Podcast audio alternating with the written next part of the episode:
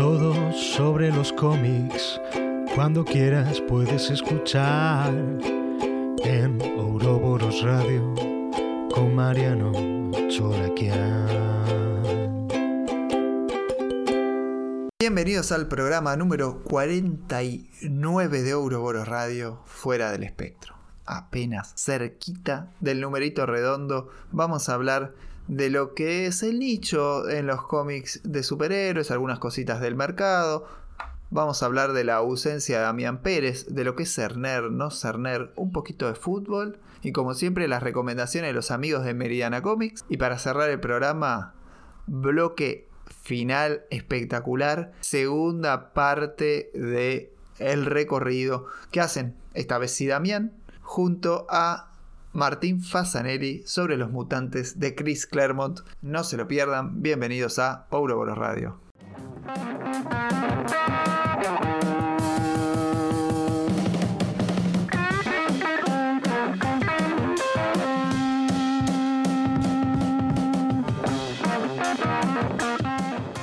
Cine y nunca terminaba pasando y las series series que tenían homónimas en el cine se cancelaban igual y no había ningún cambio en, ventas.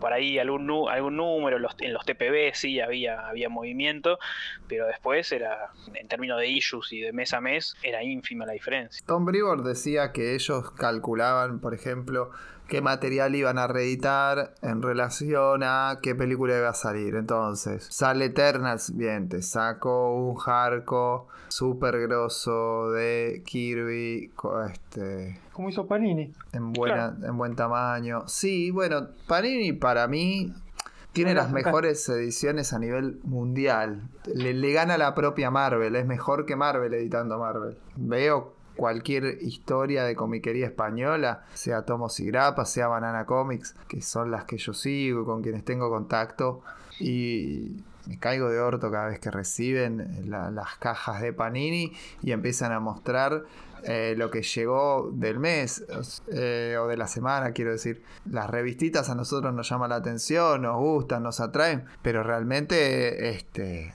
cómo editan en España es hermoso, realmente. Y además tiene notas mucho más informativas que las que hacen los propios autores en cualquier compilado estadounidense. Yo nunca agarré uno de esos libros, los que son como los más históricos que saca Marvel, esos que son como de tapa plateada, los Masterworks. No sé si traen algo extra o porque esos supuestamente son como el equivalente a los Omnigold de, de Marvel, ¿no? Aunque me parece que tiene como una política de que no importa, o sea, no está hecho para el consumo masivo porque los hacen deliberadamente como para coleccionistas porque se, descatalogan de todo, que sacan una tirada y como muere eso, no, está hecho para que, para, no sé, como... Incluso eh, agarrando lo, más heavy de, comparativo con Panini, los hardcover, los omnibus, eh, yo le decía a Mañana otro día, ya del, del gramaje de las hojas de Panini es recontra distinto al de al de Estados Unidos. Y en, peso a peso, el, mismo material, al lado del mismo material, y el 90% teniendo exactamente el mismo contenido, la edición de Panini es, superior. Eh, hay, hay, ciertas cosas que saca, que ni siquiera es que saca Marvel, porque está tercerizado con, con IDW, que saca los, los Masterworks y los. Treasury Edition, que son tipo los, que tienen tamaño mesa, los cómics con, con tintas o lápices, y, y son cosas únicas que no se editan en ningún lado, o por ahí se editan en, tamaño más chiquito, pero es muy poca la tirada, eh, ínfima a comparación de otras cosas. Si agarras TPBs o agarras hardcover normales, siempre terminan perdiendo. También lo que tenemos es un precio este, bastante más accesible, se puede llegar a decir en algún punto en España, porque el hardcover eh, es bastante barato. Va, editan todo en hardcover los españoles. Panini te edita todo en hardcover, pero por ejemplo, estas semanas salió. Ah, esta semana sale, sale este, este, este fin de el, Hulk de Peter David empieza en, coleccionable de, esta, de Marvel Heroes, que es la gran colección de, Panini en base a Marvel, y 46 euros con 50, 700 páginas en tapadura. Igual eso, eso, los hardcover esos están más o menos 40, 50 dólares, ¿no? No sé, yo, yo acabo de comprar uno, me, supuestamente me va a llegar esta semana, compré el, el Young Avengers de, mm, de Gillian y McKelvey, que va a ser mi primer tapadura de Marvel, así que no sé qué tal, qué tal vendrá. Eh, estoy acá hojeando, que lo compré hace poco, el Swords of X hardcover, pero no me acuerdo dónde dice la cantidad de páginas. Eso tiene Y- que tener un montón. Sí, sí, pero quería ver si decía exactamente la cantidad. Ponen los números eh, separados, pero no me dicen cuánto. Eh, ahora voy a, eh, mientras no hablo, voy a contarlo. Y está sus, sus 100 dólares yankees. Mm. Bueno, pero para el que vos compraste, Diego, tiene 360, 350 páginas. No Sí, sí, 700. sí, sí, sí. Ah, ok. No, no, sí, sí, yo sé, sí, sí. Por eso, hay el idioma original, ¿viste? Esa, esa pose alrededor de, del idioma importa. En mi opinión, en el cómic de superhéroes es relativa esa importancia, sobre todo cuando tratamos de autores que no manejan un inglés demasiado elevado y lectores, y me hago cargo, que no tenemos un inglés muy académico. Entonces, si a mí me eleva mucho el inglés, no lo voy a, saber apreciar al máximo. Y si, y si es un cómic de superhéroes de entretenimiento, que no, no estamos hablando de un Gaiman, de un Alamur, la traducción, si es profesional y seria, no, no sufre tanto. Entonces, me parece bastante relativo ese tema, que es algo que se discute bastante en el cómic de superhéroes. Este, idioma original, purista del original o el purista de, de leer determinadas traducciones. Sí, eso es interesante llevado al manga porque no hay purista del original porque hay muy poca gente que habla japonés, entonces la pelea como que se desplaza por otro lado.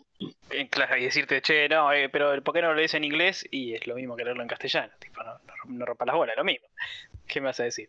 ¿Que lo lees en japonés? Claro, por eso sí, o te, te van a mandar a estudiar japonés y tenés 10 años para poder leer dos kanji, entonces no, esa no corre tanto. Bueno, ahí también tenés un poquito de la, de la masividad del manga y, y que están sí o sí obligados a, editarlo. Si el que quiere editar manga lo tiene que editar en, en su idioma o traer del mismo idioma, ¿no? Pero quiero decir que no hay, no está esa, esa grieta que tenemos los comiqueros de, no, yo, yo leo de idioma original y ediciones originales. Ah, bueno, no, yo leo de Argentina. No, a mí me gustan las ediciones españolas y, y nada más que eso porque son, son lindas aunque me hablen en, gallego. Y ahí tenés, se abre. Si compráramos todos eh, la edición argentina, calculo por, por idea que tendríamos más ediciones argentinas de más material. Sí, siempre, siempre es como una, una, una duda, digamos, una, un tema interesante de saber realmente cuál, cuánta gente. Yo tengo la idea de que es mucha más gente la que compra cómics y superhéroes de España de la que compra inglés yankee original. Pero por lo menos por lo que veo en los grupos y eso me da esa sensación. Y sí,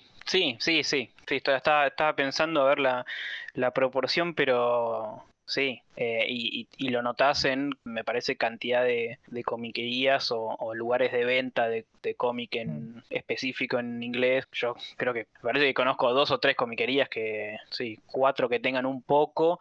Pero, y, y es más, y está complicado eh, la situación ahora para traer issue a issue, y entonces también está más en TPB y, y hardcover. Y muchos ahora con, con la llegada de, de Panini y más, mayor cantidad de material, dicen, bueno, yo compro, compro la edición argentina, por la diferencia de precio. Sí, las ediciones argentinas han ganado mucho terreno. A mí, las de Panini Argentina particularmente no me gustan. Las de Omni tienen ese, ese tamaño menor, que por ahí para el coleccionable es medio doloroso a veces. Pero edita bastante bien. Habría que ver en algunas horas en particular si compararlo con, con ediciones más grandes. Iría a comparar mano a mano, este, por decirte, Arkham Asylum o, Kingdom Come. Ahí me parece que el corte tan justito que tiene la página en, en OVNI sufre un poco. Y, y en las, las ediciones de historieta que tienen el borde blanco, ya no tanto. Ya el tamaño tiene que ver con que te alcancen los ojos para leer las letras y no sufran en las cajas de texto. Pero, pero es un poco más sólida la edición. Las de Panini nuevas de Marvel, no sé si, si les encuentro todavía el valor coleccionable. Y un poco pasa eso. A mí, a mí todavía, ¿sabes que no, no, todavía no puedo tener un, una edición de Panini Argentina, extrañamente? Eh, de algo de Marvel así lindo, tipo un hardcover, eh, como para comparar en, tamaño, edición y que calculo que mala no será por, porque es Panini, ¿no? Pero, pero me, me, falta, me debo, voy a comprar algo sí pronto de, de, Panini para comprarlo con la colección. Yo que soy un, purista de, de, esos casi a rajatabla de, de eh, la edición original y las pocas cosas que tengo que me quedaron de, en español son o de Panini España y muy poquito, casi nada de, de Omni Marvel o de ediciones de acá. La mayoría es cómic nacional y, cosas que no existen en Estados Unidos. El hardcover está muy bien, ¿eh? El hardcover de Historia del Universo Marvel está, está muy bueno. Eso sí, los que salieron, el que salió, perdón, está bien. Yo me quedo con, con, el hardcover en lo que sean ediciones en castellano. En inglés, el TPB me gusta, me parece que está a la altura. Y además utilizan el papel más parecido al de la revista en el, en el TPB y eso yo lo disfruto bastante. Buenas, buenas, me meto, eh, aprovechando este, este, pie que me diste, justamente iba a decir lo mismo. La edición de History of eh, Marvel Universe es hermosa. Creo que supera incluso a la, a la original, tanto en calidad, en papel, el diseño, es el, el mejor exponente de lo que tuvimos acá. Y qué, qué grato ver los que estamos discutiendo este nivel de tanto detalle en, ediciones, cuando en otra época, un saludo a, a Patricio, eh, seguramente se, acordará de esto, teníamos por estas pampas todo lo que era de Novaro, en tamaño águila, avestruz, las colombianas de 5, las de 5 en su momento también, que eran los, más fiel al, al, a la edición original.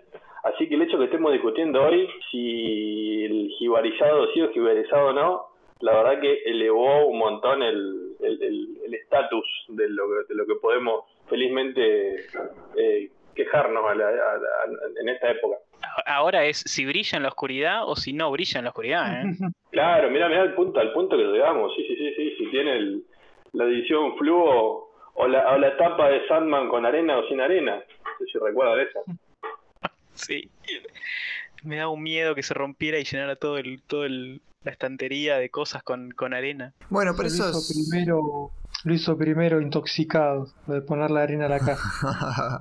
Eso es un poco lo que, lo que hablábamos hace un rato en relación a los nichos y a ver si, si queremos que el cómic sea o no sea masivo nuevamente. A mí me parece que es un imposible que el cómic de superhéroes vuelva a la, a la masividad, e incluso me parece hasta un poco absurdo pretenderlo, siquiera ya desde, desde los 80 y desde la instalación de las comiquerías y sacando de los, de los locales habituales, como decir en Estados Unidos un 7-Eleven o el Quickie Mart, eh, sacando las revistas regulares y comunes, más allá de algún experimento en, grandes superficies como fueron los Giant de, los años anteriores, las series regulares están alejadas del tránsito común habitual y muy alejadas de las revistas eh, periódicas de otros temas. Entonces, me parece que es imposible que ya en un canal de comercialización totalmente diferente al gran público alguien se acerque en hordas a, leer cómic de, superhéroes. Yo creo que va a continuar siendo un nicho y me parece que con el envejecimiento de los lectores y un por ahí eh, consecuente mejoramiento económico, mal que mal, la edad viene en en, algunas, en algunos sectores de la población con un mejoramiento económico, me parece que es entendible que, las ediciones sean más complejas. Yo estoy a favor de ediciones más caras y, de que siga siendo muy de nicho el cómic. Eh, estoy yéndome hacia esa posición. Si bien siempre fui más del cómic como, como, objeto de prensa y emparentado a eso, ante la imposibilidad de que vuelva a esos circuitos, eh, realmente prefiero que sea de nicho o que por lo menos haya una línea que sea muy dura de nicho, de una continuidad muy inexpugnable para un casual. Estoy del lado, por primera vez, que generalmente solemos, no solemos estar de acuerdo, estoy del lado mariano de, la vida. Eh, apuesto a la, al cómic champagne, Ahora tuve la suerte de, conseguir esa edición, no sé si la, vieron, la de los Fantastic Four, tamaño baúl, tamaño original de plancha como, como la entregaba Kirby, que pesa poco más de 6 kilos y que no entra en absolutamente ninguna biblioteca. Tiene aproximadamente... La, la conocen, ¿no? Bueno, sí, sí. La, sí, la Treasury, la, la Vault, la, la gigante. Justo la acababa de nombrar como una... La, la IDW, que, que las hace hermosas ahí en lápices. Exactamente, esa misma.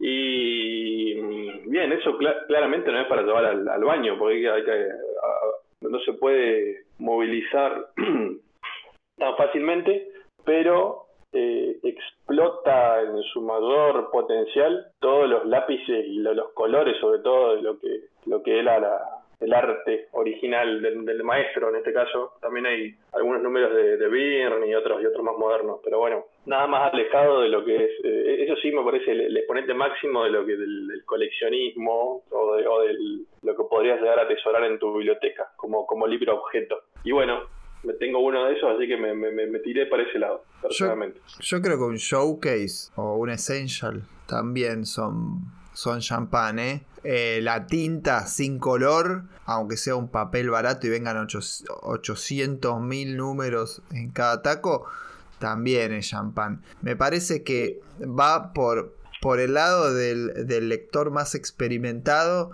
y de los productos que el lector más experimentado puede llegar a querer. No apostaría no nunca más a, los nuevos lectores del cómic de superhéroes porque se resisten porque entran casualmente y, y, lo que más aleja y lo que más derrama lectores de superhéroes son las movidas intencionadas de atrapar nuevos lectores creo que a, largo plazo eh, las estadísticas son de pérdida de lectores. ¿Cuántos dejaron de leer DC cuando salió New 52? Fue una movida comercial de éxito durante apenas unos meses para después volverlo a, perder. ¿Y cuántos, cuántos se volvieron a cuántos se volvieron a subir en Reverse?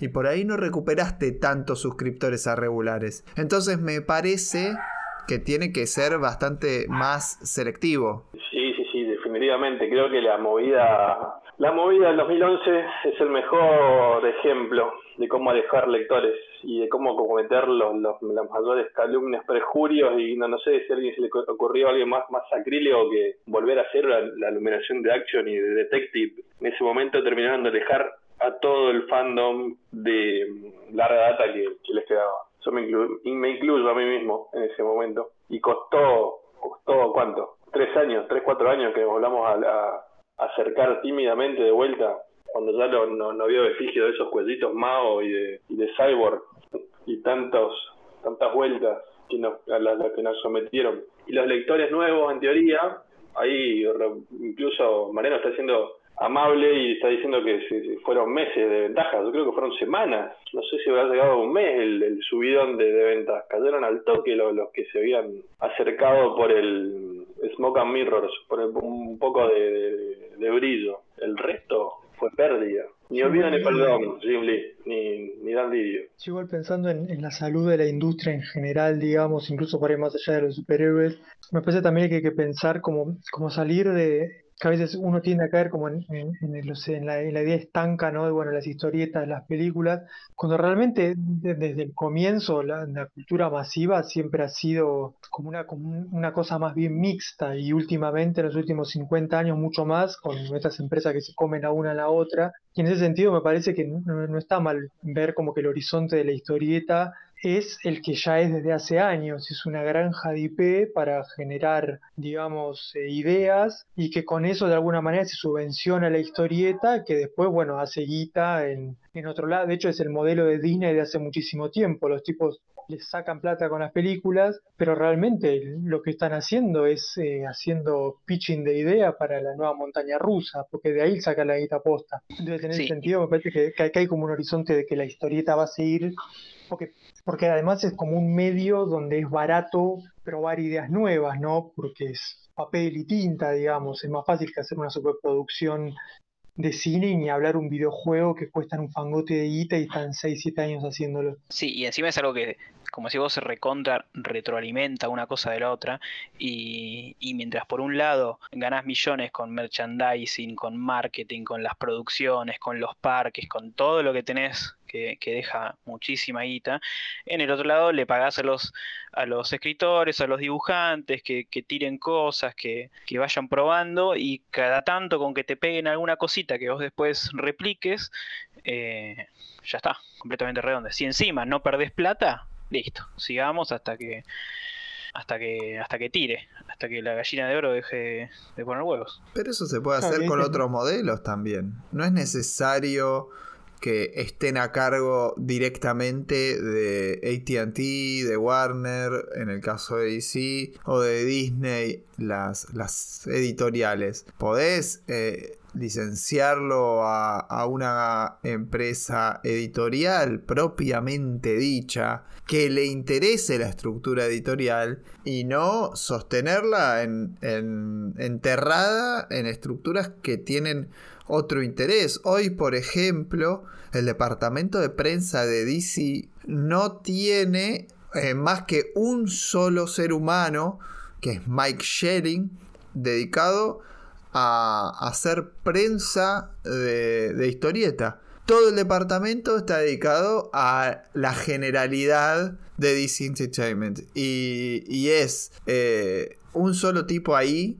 que se dedica a, la difusión de historieta. Y realmente este, me parece que no corresponde que, que el cómic de DC esté perdido en ese mar burocrático que supone una gran compañía.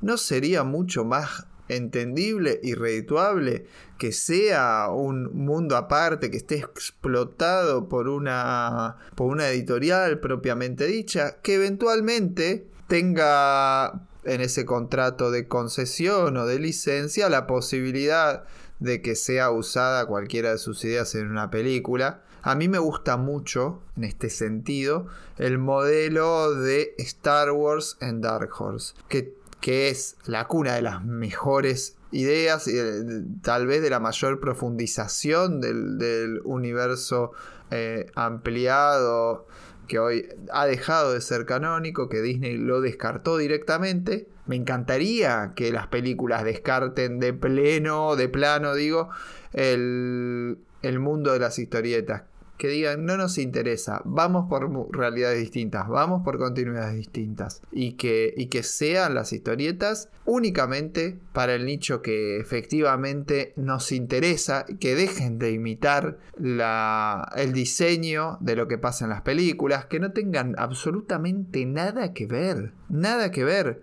No le importa a la persona que se compra una remera que va al cine, si en las historietas el personaje está vestido igual, si tiene la misma cara o no. Me encantaría que, que la continuidad de los cómics, porque hay cosas fuera de continuidad, son pocas, aisladas, eh, reducidas a 5 o 6 números. Digo, la continuidad principal, que no tenga un cazo que ver con el cine, ni con el merchandising, ni nada. Si es, un, es una unidad de negocios que, es, que vende poco en comparación al otro, pero que funciona de algún modo. Bueno, no, me resisto, no me resisto a, asumir que el noveno arte sea nada más que una, un, regurgitorio o una prueba de concepto muy muy grande de, ideas para testear después en otros en otros medios. Es muy duro asumir ese, ese rol. No, hay otro, otras salidas como la que propone Mariano.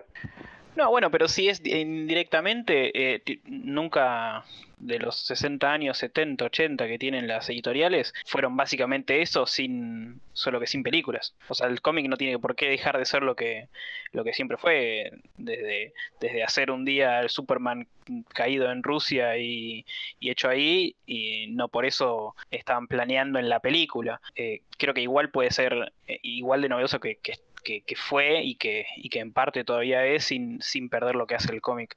El cómic. Lo que quería decir es que el, el, vivo ejemplo fue Axel Alonso en los principios de, de, su llegada a Marvel, donde decidieron que todo iba a imitar a tal cual, tal cual lo que estaba pasando en las películas. Y, así terminó su carrera como editor en jefe, con muchísimos aciertos por un lado, pero por el otro perdió un montón de, lectores que, estaban arraigados con los, con los personajes eh, por ese tipo de cosas, por querer, querer imitar y que sea una copia viva cuando no te mueve absolutamente nada la, vara. Y ahora lo que dice, lo que decía Mariano antes de la nueva modalidad es de que cuando salga la película, que, haya algo en el mercado referente a esa película, sin importar si es lo que, en lo que está basado, lo que no está basado, si es nuevo viejo, que haya material de que el que le interesa va, pum, entra y lo ve y, listo. Si hay que hacer reprints, se hacen reprints, si no, se, arma una miniserie nueva. Y nos ha pasado que tenemos los, los comiqueros mucho prejuicio de eso, de la típica frase de esto lo hacen porque sale la película y como si el cómic lo, hicieran sin ganas o hubieran puesto a, agarrar a una cualquiera que, pasaba por la calle y dijeron, che, vos, toma, hace un cómic. Y del Capitán América con, con Total, sale la película y no lo lee nadie. Y, y terminan estando buenos esos cómics específicamente sacados porque la película sale que no necesariamente son tal cuales a la película. Yo siempre decía que eh, cuando Marvel sacaba cada película, sacaba un, un cómic de a veces dos, tres numeritos o a veces uno solo, como una precuela a, la película y que en teoría vos leías el cómic y después ibas a ver la película. Y no se vendía. A nadie le interesaba, nadie le lo compraba ni antes de ver la película ni después de ver la película. Porque no son los mismos públicos. Claro. Y a todo esto, hoy el Capi no tiene serie regular. Es decir, un Steve Rogers fuera del MCU, obviamente eh, eh, complejiza la posibilidad de tener una serie regular. Sí acaba de salir una miniserie como Captain America of the United States, donde hay distintas iteraciones que se van encontrando en el territorio estadounidense, pero que realmente poco tiene que ver con una serie regular, es recontraislada la historia y hoy está fuera. Hoy no hay serie de Capi. Un personaje de 80 años, ¿no? Sí, e, e, es, muy raro. Es muy raro porque ahora va a salir también una serie de Capitán América con Iron Man. Que, que así de esos, una especie de team up eh, de Capitán América con Iron Man. Que, que va a ser una miniserie. Y yo creo que porque están buscando a ver quién agarra.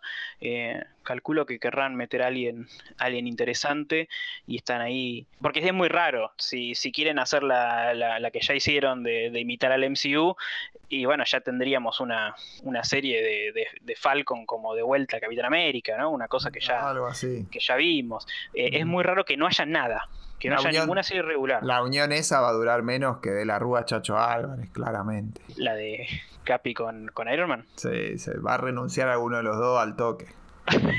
y bueno, por ahí, ojo, por ahí esa miniserie es la que sale para la nueva serie de, de Capitán América. Eh, pero, pero sí, es raro que no, que no haya nada. Y otra de las cosas que está rara de la industria es la lentitud con la que están saliendo los compilatorios de las regulares en DC, a mi criterio. Viene, por ejemplo, no está anunciado TP de Flash, de una etapa que bueno, es medio de transición porque no tiene un autor fijo, porque aparentemente todavía no, no tiene demasiado rumbo, que aparentemente está buena. Yo leí un número ahí mezclado y aparentemente está buena, pero todavía no tiene TP. Y ya ha acumulado sus buenos números. Supuestamente la industria estaba girando hacia el compilatorio y hoy, no sé si por el papel, por la distribución, por lo que fuera, no está viendo este, colecciones de regulares compiladas. Sí, las minis y toda la bola. La crisis del papel, de vuelta. Igual yo creo que nos acostumbramos mucho a tener esa, esa dinámica de, que nos mal acostumbraron a que ni hubiese terminado un arco, recopilaban el TP. Y me parece que volvimos a prácticas un poco más ancestrales en que antes no era tan así. Antes pasaba un tiempo bastante largo, a veces años incluso, entre que salía el TPB después de haber terminado la serie regular. También cambió el mercado en el sentido de que muchos dejaron de comprar las regulares esperando directamente el TPB. Y ahora como que entre el tema comercial y el quizás esto que venimos charlando sobre la, la, crisis de, de, la industria, bueno, hace que se note mucho más, pero si hubiera pasado antes, quizás pasaba desapercibido ese, esa ventana de publicación entre un formato y el otro. Además que es el baluarte de la empresa Vos me decís que, que falta el TPB de. Estoy pensando en, alguien, no, no, no, de, la, de la A de, de, DC, no quiero ofender a nadie. Eh, el pibe de Marvel dijo que Nightwing no es de la. Ya, ya, lo, ya lo vi. Eh, alguien de la B, no voy a nombrar ninguno, alguien de la B no tiene su TPB al toque que sale. Jugate, jugate Tommy. El, Nova, si hubiera sido. Tiralo en, en, Marvel. El eh, uno de los Robin, no Nightwing, uno de los Robin. la serie de Tim, de Drake del que canta. Eh, igual, la Nova no tiene. No, claro, no, no tiene. Eh, no había una de. Bueno, no importa. Uno de esos no tiene TPB. Eh, bueno, vaya y pase. Listo ya saldrá, no pasa nada. Pero que Batman, el, el que más vende en la editorial, el, el, el icono de la editorial en, ventas por encima de Superman desde hace mucho tiempo, eh, no salgan los TPB cuando seguramente debe ser uno de los TPB más vendidos de, de, la editorial, es muy raro. Claramente algo pasa y, y todavía no, hizo, no hicieron como Marvel, que Marvel sí anunció que iba a haber retrasos y bueno, si no sale tal cosa de Spider-Man y listo, yo te dije que estaba retrasado. retrasado. Joker War está anunciado para febrero en 2TP, que va a ser uno el de la regular y otro eh, lo que son seguramente tie-ins y demás. Por ejemplo, Joker War ya tiene sus buenos meses y sin embargo eh, la serie de, Robin, la de la que encabeza el pequeño Damián, este Damian, este sale también en marzo, un poquito después. Es medio, es medio raro el orden, es difícil seguir, como se dice, a ritmo TP. Espero el TP. Eh, y busqué rápido. quedó raro, es cierto que quedó raro, pero, pero tampoco no hubo, nunca hubo un compromiso escrito a fuego sobre periodicidad de salida de TPB versus serie regular. Siempre fue algo que estaba a criterio del editor, o sea, a eso, a eso voy con que nos van a acostumbrar a, el mismo mercado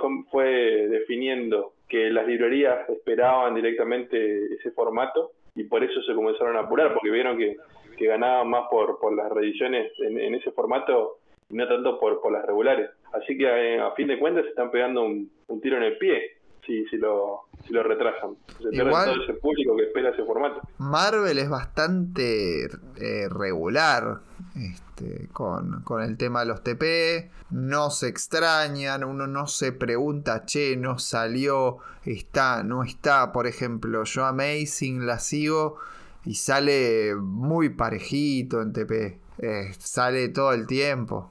Muy, muy, muy seguido.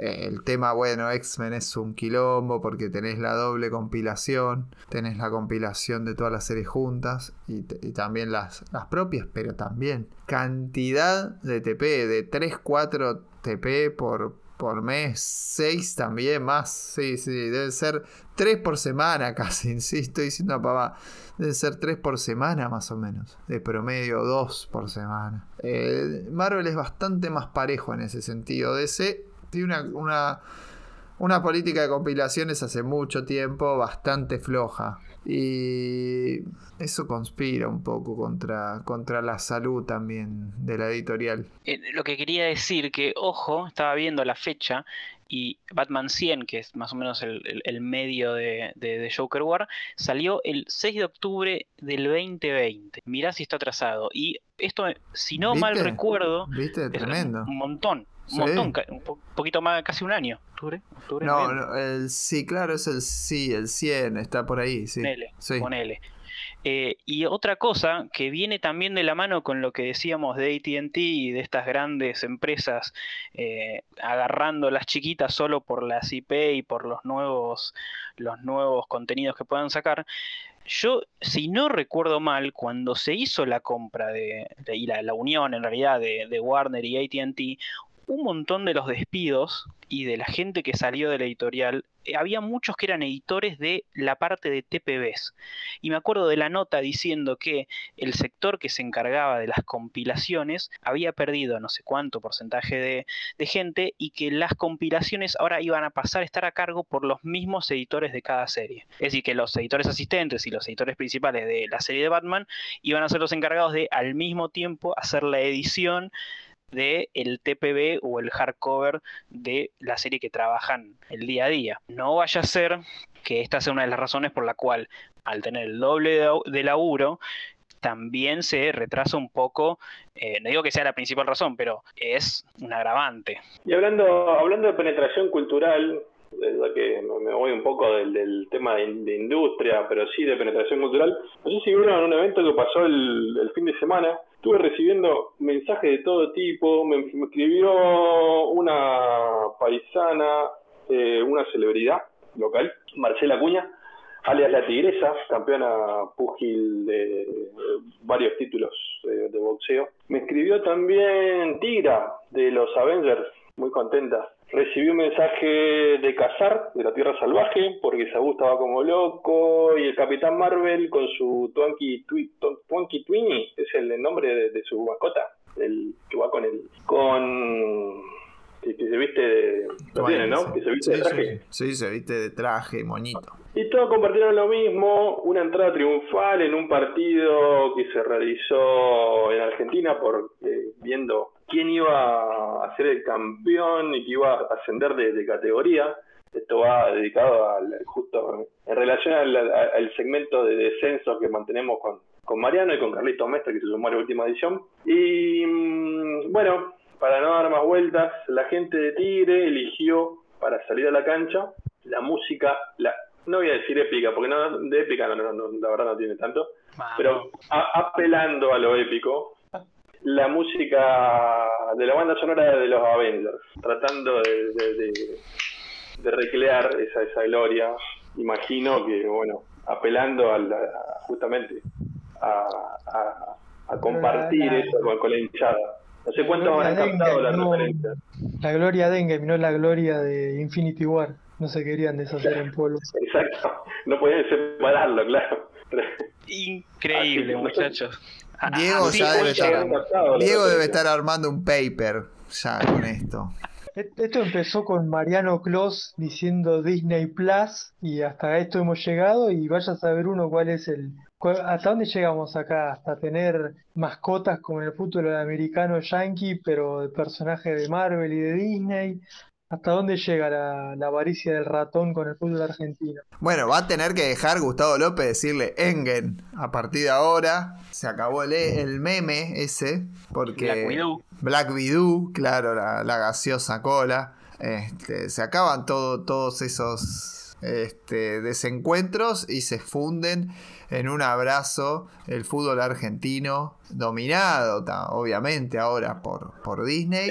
Y Ah, los Avengers. Es, es algo cultural, muchachos. la, verdadera, la, verdadera, penetración cultural, ya lo escribí en una vieja nota por Oroboros, es del amigo, nuestro querido amistad, amistoso y amigable vecino eh, Peter Parker. ¿Qué hinchada de fútbol argentino no tiene su propio Spider-Man? ¿Qué carrito qué, qué, qué tren de la alegría, qué, qué paseo desde la playa, desde la costa argentina no cuenta con su propio Spider-Man.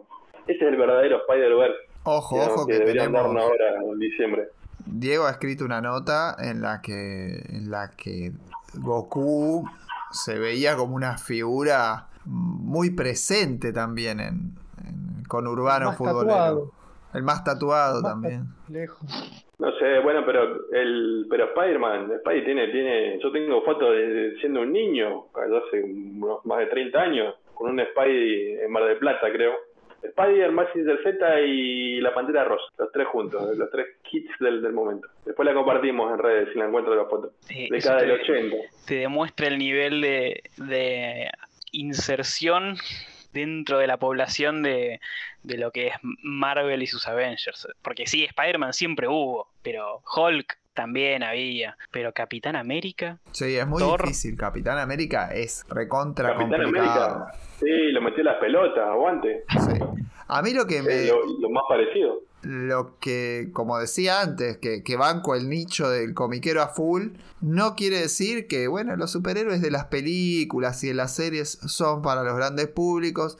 Las historietas que requieren este, que uno haga correr el tiempo y que uno sea activo con, con el relato, eh, sigan siendo de nicho. Yo creo que es una gran repartición y, me gusta, me gusta que haya, que haya penetración cultural y que llegue a conocimiento de todos, por más que nadie agarre de todos los que van al cine un solo cómic. Algunos eh, he escuchado gente que habla de haberse sentido discriminado en algún momento de su vida por, por consumir eh, cómic de superhéroes o manga. ¿Esto a usted le parece interesante una reverenda pelotudez? Me, pasó. No sé si discriminado, no, discriminado, pero el, recuerdo muy claramente una en el, primario, fines del primario o principio del secundario, eh, clase de, lengua y literatura, y donde el otro día nos dijeron, che, traigan ejemplos de, eh, de historieta, de, lo que tengan a mano. Obviamente todos llevaron las, tiras cómicas del, del diario, de del quien habían encontrado, y yo llevé mi colección de cómics. Primero que no había dicho cuántos, así que llevé un montonazo porque no sabía qué iba a hacer. Tenía de Spider-Man un montón. Y cuando llegué se dieron vuelta ¿qué es eso? Cómics, les dije, de, de, Spider-Man. Ahí, ahí saltó las preguntas de que alguna vez le pasó de alguien que no, no tiene la menor idea eh, contra el que dice que, lee cómics. Que si son caros, que si están que si no son para chicos, que ah, mira, Spider-Man salió de ahí, que la película, imagínense. Y fue raro porque era el, el, tumulto en el aula de todos mirando el, cómic de Spider-Man como si hubiera traído, no sé, el, perro. Así que sí, fue raro no me siento identificado para nada con eso, jamás escondí el que leí historietas en el transcurso de mi vida. Alguna vez pasó por una situación parecida a la que decís, eh, a la que comenta Tommy, pero genera siempre mucho más interés que, desprecio. Eh, o sea, todo lo contrario, termina siendo eh, una fuente de, interés, una, una cosa buena. Eso que, dicen que se sintieron discriminados, jamás, jamás pude entender esa, esa postura y mucho más ahora que, que, la, tortilla se dio vuelta y de repente es cool saber de, cómics. Así que ahora ni siquiera queda, queda eso. Están todos de repente son todos del, siempre fueron todos del, nicho.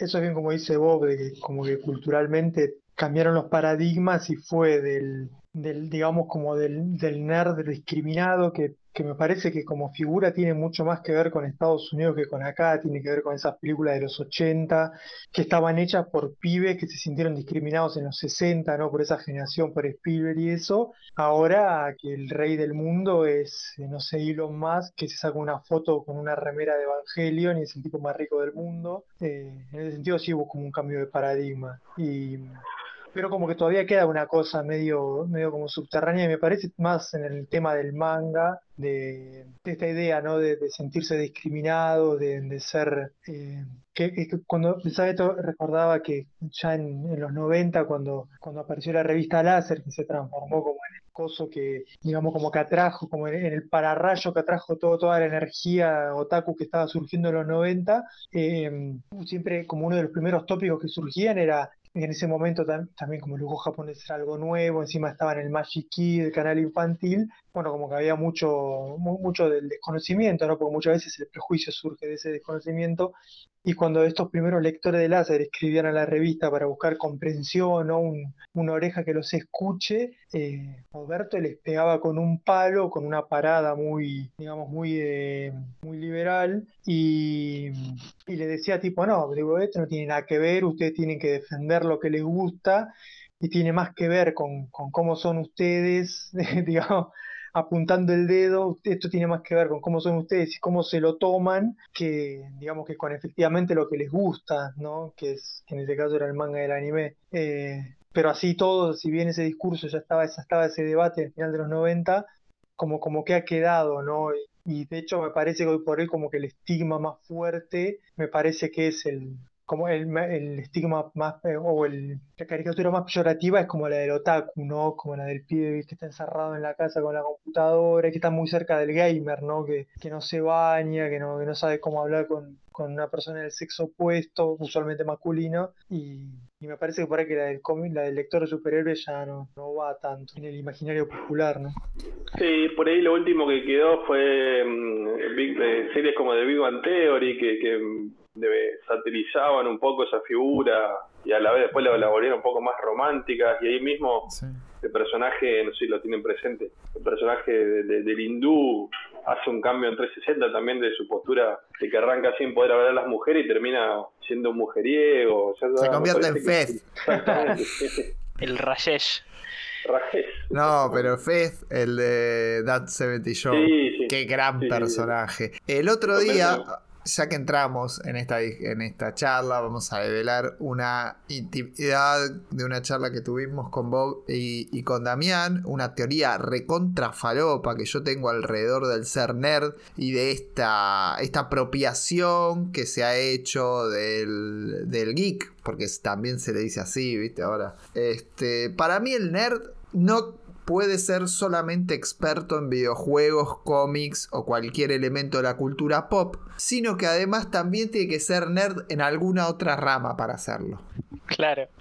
No, es una postura polémica, ¿eh? sí, sí, pero, pero Es una postura, es una postura, es una postura polémica, polémica, pero también tiene que ser eh, estudioso y enfrascarse con alguna materia que pueda ser de cierta aplicación a la, a la vida real La o, vida- la vida sí, o, o académica, si querés decirlo. Más que real por ahí, que por ahí no la vida práctica, por ahí no sirve un carajo para laburar. Pero académicamente pueda tener validez. Por eso me gusta el nerd retratado en Big Bang Theory antes que el nerd youtuber que sabe de todo lo que es la cultura pop, ¿no? Bien, Sí, sí, sí, estamos Eh. de acuerdo en eso. en ese, en ese orden de ideas, vamos a hablar de la, de la gente que no está. Por ejemplo, Damián tiene, es muy nerd en lo que es paleontología. Así que hoy aprovechemos y hablemos de teorías de falopas sobre la existencia de Nahuelito o de Nessie, mientras el lobo no está, ¿no? Eh, los dinosaurios no existieron, es toda una mentira para, para hacernos creer que la Tierra no tiene 2000 años nada más y, y sacarnos plata, básicamente, por- para pagar los museos. Para mí, la Tierra es plana. la película de Mario Bros adelantó 20 años a la teoría reptiliana que hoy está tan en boga. Que vi- vieron que decían que Trump era reptiliano, bueno, que Sí. Primo Fayata había ido a- al Uritorco a, a- a conocer al- a la gente, de, re- a los reptilianos. Y la película de Mario Bros de los 90 planteaba justamente ese escenario. Pero bueno, no, no, no lo supimos interpretar en su momento. O sea, que eso me hace Siguiendo- que cuando, cuando tenía así, no sé, 12, 13 años, compré la revista, la, una revista especial de Evangelion que tenía como, que, como un diccionario de términos de toda la falopa que tiene la serie. Y cuando explicaba qué significaba el, el término que está en Evangelion, que es Marduk, no que era una asociación en la serie, pero que Marduk era supuestamente el nombre de un planeta con una órbita excéntrica que pasa cerca de la Tierra cada no sé cuántos miles de años, y supuestamente de ese planeta Marduk que eran los reptilianos que vivían entre nosotros, y recuerdo que, que quedé relimado después de leer eso. Muy bueno, no sabía eso. Pero mm, generalmente, a- a- apostando a lo que a lo que me, a la teoría de Mariano, los mejores guionistas a veces son los que sacan los que apelan a, a las ciencias duras o alguna otra otra ciencia para plasmar su historia. ¿Sabe? Vemos que toda la, todos los X-Men que tanto que tanto gustan están sustentados por toda la teoría del átomo, toda la, la- corriente de héroes de DC también pues están más o menos en esa misma línea. Todos los héroes de la Silver Age tienen algún alguna arraigo en, una, un sustento científico.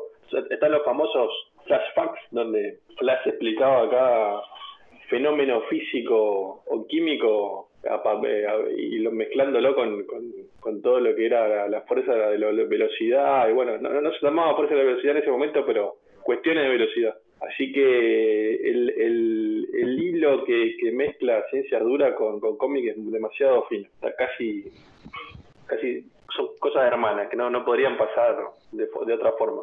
Me gusta mucho en, en la película española Orígenes Secretos esa escena en la que el policía llama fracasados a todos los que están en la comiquería y el, Genial. y el dueño le empieza a decir, este, ¿sabes? Toda la- este tiene Mercedes la puerta, esta es Este juez, juez, este pa, tiene- pa, pa, pa. Tiene tanta guita que no saben qué gastarlo y se compró un pueblo.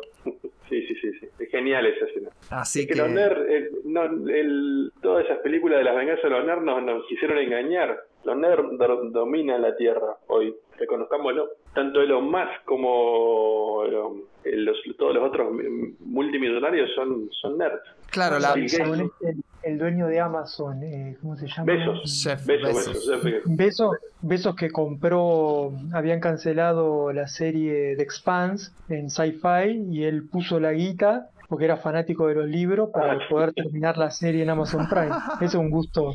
No un gustito personal. No, pero la venganza real de los nerds no es que se hayan vuelto mainstream las películas y las series de superhéroes, sino esta situación que, que marca Bob de este el triunfo económico, tal vez, de, de tipos como, como Elon Musk. Sí, y, y que, y que todas las cosas que, que nosotros amamos y que ahora se volvieron bastante mainstream, como ejemplo claro, las películas de superhéroes son súper exitosas, porque si fueran, no las, viera no las vería nadie y mucho como que tampoco, Sí. Claro, eso le da legi- legitimidad por ahí. claro. No sé si vieron el, el- el- la formación que llevó, eh, eh, la formación de civiles que llevó eh, eh, Besos para, para, para hacer esa, esa prueba de, de, de la visita al espacio. Era prácticamente idéntica a la formación de los Fantastic, de los Fantastic Four. ¿Se va No lo, va a reconocer no lo va a reconocer públicamente nunca, pero había un piloto, una señora, un tipo joven y, y él. O sea, ¿qué, qué, qué, qué tan si lejos pasa, estaba? pasa, ¿no? Claro, por la duda. Como, como de chico hacer el gestito de Spider-Man, a ver si, si bueno, en este caso yo, yo lo he hecho, ¿no? De, de chico, a ver si hacer el gesto de Spider-Man para tirar eh, tela de araña y ver si sale. Si sale sos y si no, bueno. Y pero si no te No, pones el aparato en la muñeca, Tommy, no. No, no, pero para, para. El detalle es que de chico yo había visto Spider-Man 1, la El de película. Raimi, el que quería hacer el de Eso, es por ver las películas. sale. Eso es por ver las películas y no leer los cómics, maestro. Pero en la película lo hacía Tobey Maguire. Yo me parecía más a Tobey Maguire que, a- que al Peter de, de, de, de McFarlane eh, dibujado. Todo El fan, del, Bueno, eso el es fan del verdadero Capitán Marvel, el fan de Shaz- Shazam. Está claro, claro, decía Shazam. Es probable que te parecieras más. No, no hay ser humano que se parezca mucho al de McFarlane. Si se hubiera sido Liefeld, eh, eh, solo Liefeld se parece a, a los, a los personajes. de Liefeld. es igual a sus personajes. Incluso, si analizan, tiene el mismo corte de pelo. Es inverosímil el corte de pelo de Liefeld. Véanlo. Hay, un gran dibujo de, de que él haciendo Franklin Richards y toma al hijo y, y es un tracing. Es tipo, es tal cual. Es tal, no es que lo, lo uso de referencia. Es el, es el hijo eh, metido en el cómic. Sí, sí, sí. El, el, el color de. A mí me sorprende siempre el color de piel de, de Liefeld. No sé si es una cosa ahí de, de- de esa costa o, o los años de ser surfer, pero, pero tiene un color tirando a naranja, Antes, antes de terminar, tengo una, una pregunta para Mariano, que de algo que hablamos en el programa, y yo solo quiero que responda sí o no. Yo tengo en mis manos un cómic de Panini, Panini Edición España, Marvel Limited Edition, tapa dura, símil Omnibus, edición limitada número 264 de 1500, así que Me la única tirada es loco. 1500. Me vuelvo loco. Ya sé de qué estás hablando. Hay, Esto es un hay alguno a la venta en Argentina. Es una bomba, sí. Sí, sí. Esto es un cómic champán, ¿no? Totalmente. Qué grande Nova, cómic champán, chicos. Comic el Novita Champagne, Comic el de Nova. Champagne. A mí los Marvel Limited Edition me fascinan y me gustan mucho las portadas que cambian un poco la lógica de los Omnigols tradicionales de Panini. Sí, es Comic Champagne, esa edición limitada de Nova, donde también tenés este, los magazines de Marvel. Que, que- que Gonzalo Ruiz muy bien recorrió en, la, en su línea de notas de Comiqueando. Bueno, hay un montón reeditados en, esas, en esa colección eh, Marvel Limited Edition. Tenés Sí. Howard the Duck, tenés Manthing, Los Amazing Fantasy. los monstruos, tenés los Amazing. Tremenda, tremenda colección eh, que es como la, la cara Marvel de este, lo que son los crowdfunding eh, que se está haciendo con SC y ojalá que algún día algo de eso llegue, llegue a poder hacerse en Argentina. Bueno, Va a vamos llegar, a... va a llegar, no ¿Va a llegar? va. ¿Vos decís que en algún momento va a llegar a crowdfunding? Sí, sí. Sí, sí, sí, sí, estoy convencidísimo. sea, que saquen, queda grabado. Ojalá. Bueno, vamos a las recomendaciones que no van a tener ningún eh, lujo, pero lindas ediciones para lo que ahora tiene la industria. Vamos a la recomendación.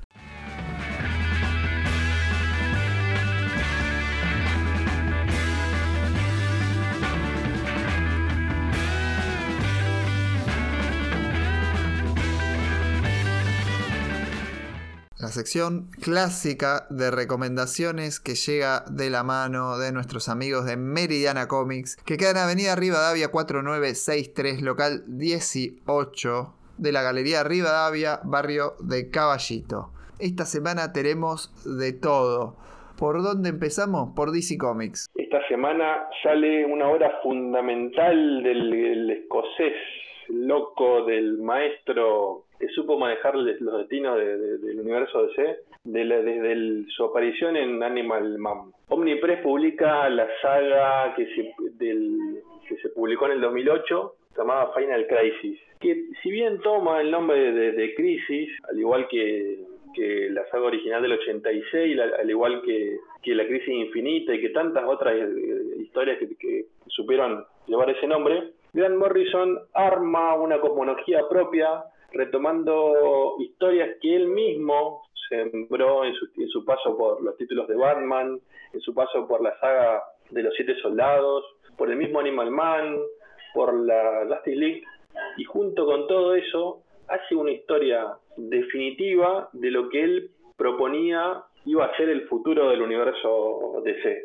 Con una visión tan extrema que ni la misma editorial supo asumir las consecuencias que planteaban esta historia. Los fans están divididos entre si esta historia realmente se, entiende o no, o si supera el mismo, al mismo criterio del, lector, pero los invito a, jugar por ustedes mismos, a que se hagan con una edición a precio muy accesible, eh, local, y que, vean, vean la propuesta de Gran, que mm, de haber sido otra la condición editorial, quizás hubiera llevado a los personajes hacia otro rumbo totalmente distinto al que al que tienen al día de hoy. Imperdible. Yo eh, esta semana voy a recomendar un, un manga, ¿no? Para no para no cambiar de, de, musiquita, pero uno que me parece que por ahí que cayó medio bajo del radar en esta oleada de nuevos títulos, que es eh, Shigokuraku, el manga con nombre difícil de pronunciar, eh, eh, es, una obra de Yushikaku,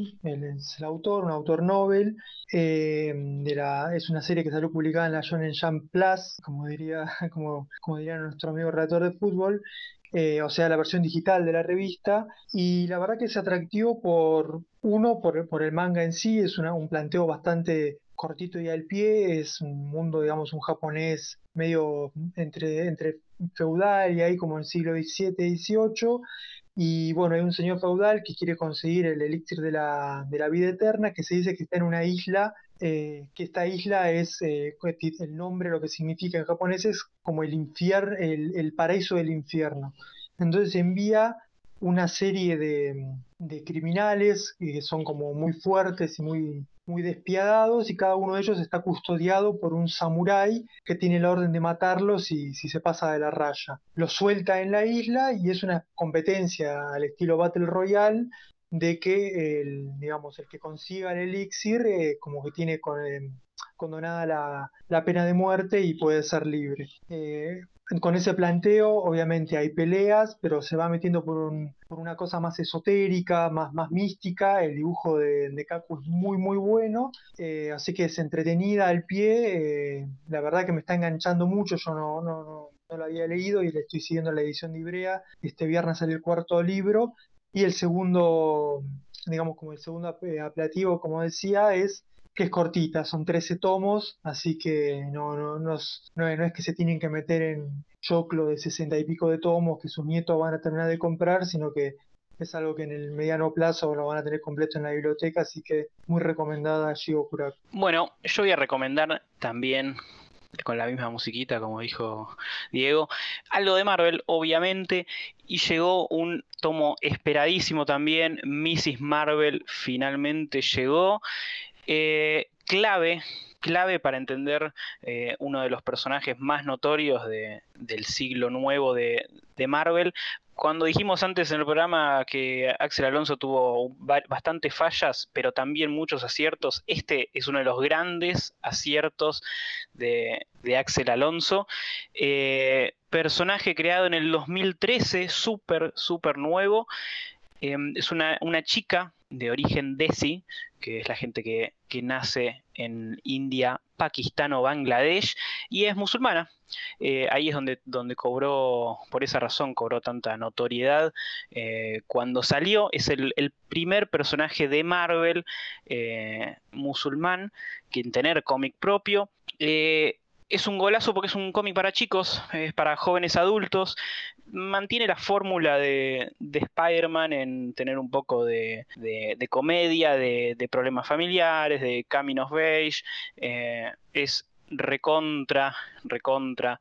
Eh, Marvel este cómic, los problemas de la, de la familia de, Marvel, de Marvel, de Mrs. Marvel, de Kamala, los puede haber tenido cualquiera, no necesariamente alguien que sea eh, musulmán, así que es súper, eh, me sale relatable eh, la, palabra. Mrs. Marvel va a tener la serie el, año que viene. así que para los que quieran conocer al personaje antes de ver la serie, este es un gran, gran inicio tiene una particularidad que me encanta. Eh, no muchos personajes dentro del cómic tienen los créditos de los creadores tan, tan interesantes como, como Mrs. Marvel. Usualmente los personajes, eh, los creadores casi siempre son el dibujante y el escritor. Pero en este caso, como fue una idea de una editora, Sana Manat, eh, con Stephen Walker tuvieron la idea de crear un personaje superheroico nuevo y joven y con estas características, y fueron ellos los que buscaron el equipo. Así que dentro de Willow Wilson y Adrián Alfona, que son la escritora Willow Wilson y Adrián el dibujante, también en créditos está Sana Manat y Stephen Walker, los editores, y también, otro extra, está Jamie McKelvey, que es el diseñador del, traje y del, look de, de Kamala Khan. Eh, así que es, muy raro ver algo así. Y bueno, así, tiene de todo la serie. Para los que quieren conocer el personaje, es el, perfecto inicio de una historia de origen eh, moderna de un superhéroe de Marvel. Personaje casi perfecto de, la nueva camada de personajes. Eh, no tiene mucho que ver con su antecesora, pero le hereda el nombre, no hereda los poderes, una dibujante, un, perdón, un dibujante bárbaro, una guionista nueva, increíble. Ya quiero hablar, hoy ya lo tiraste dos veces, del Marvel de Axel Alonso en, en alguna de tus columnas, porque a mí me encanta el Marvel de Axel Alonso y quiero, quiero realmente que esté. Seguramente, seguramente va, a estar. Eh, no es casualidad que lo hayamos nombrado. Eh, así que tal vez más pronto que lo que pensamos hablamos. Y una particularidad que me olvidé de, decir de Mrs. Marvel súper importante, si bien estamos acostumbrados en, Marvel a que todos los superhéroes estén ahí cerca de Nueva York o en Manhattan o, muy pegados, Mrs. Marvel pasa en Nueva Jersey, súper en las afueras de, todo el, desastre y el caos del universo Marvel, muy tranquilo, muy en los suburbios, sin, sin tanta vorágine, entonces te da este, esos momentos de desarrollo del personaje y del camino face que, le queda tan bien a la editorial. Lejos, pero a transporte público de distancia de todo el quilombo, ¿no? Sí, ahí nomás. Ahí nomás. Bien, y me toca a mí, voy a recomendar algo con lo que hinché bastante las pelotas en programas anteriores, en alguno que hemos hablado de fútbol, en, en la época de los vivos, en alguna nota en el sitio. Y finalmente lo edita Ibrea, sale en Argentina Blue Lock este manga moderno de fútbol con un dibujo de la hostia que trata sobre un juego del calamar de fútbol. Japón quiere ganar un mundial y decide encerrar a todos los juveniles número 9 que quieran ser astros del fútbol mundial en una especie de campamento muy muy parecido al juego de calamar, ¿eh? realmente, en el que van a ir superando pruebas para ver quién es el mejor y quién va a liderar con goles a Japón para el Mundial. Muy interesante, no solamente por la dinámica totalmente clásica de, manga, de shonen, con muchos personajes muy bien diseñados, que pueden atraer hasta algún público que guste de la estética. Este, me arriesgaría a decir, y tal vez me equivoque, ¿no? Hasta The Boys Love le puede llegar a gustar. Y además en el medio del fútbol, bastante bien retratado, con un sentido muy fantasioso, pero por momentos algunos de esos conceptos son interesantes. Y, y el dibujo del deporte también es muy interesante porque es bastante realista en algún sentido y me hace acordar a las secuencias deportivas de Haikyuu por momentos. Muy muy recomendable. Este, una serie que todavía está saliendo en Japón y que la verdad es muy linda. Blue Lock sale finalmente en Argentina después del chasco que había sido esa falsa editorial que, había que, a, que, a la que le dedicamos en algún momento la conversación y ya ni me acuerdo el nombre, creo que era Smash o algo así. Bueno, estas fueron las recomendaciones que vienen de la mano de los amigos de Meridiana Comics, que quedan en Avenida Rivadavia 4963, local 18 de la Galería Rivadavia. Pueden pedir online con envío rapidísimo, ágil y hermoso a todo el país. Seguimos con el bloque final en el que vamos a hablar de los X-Men.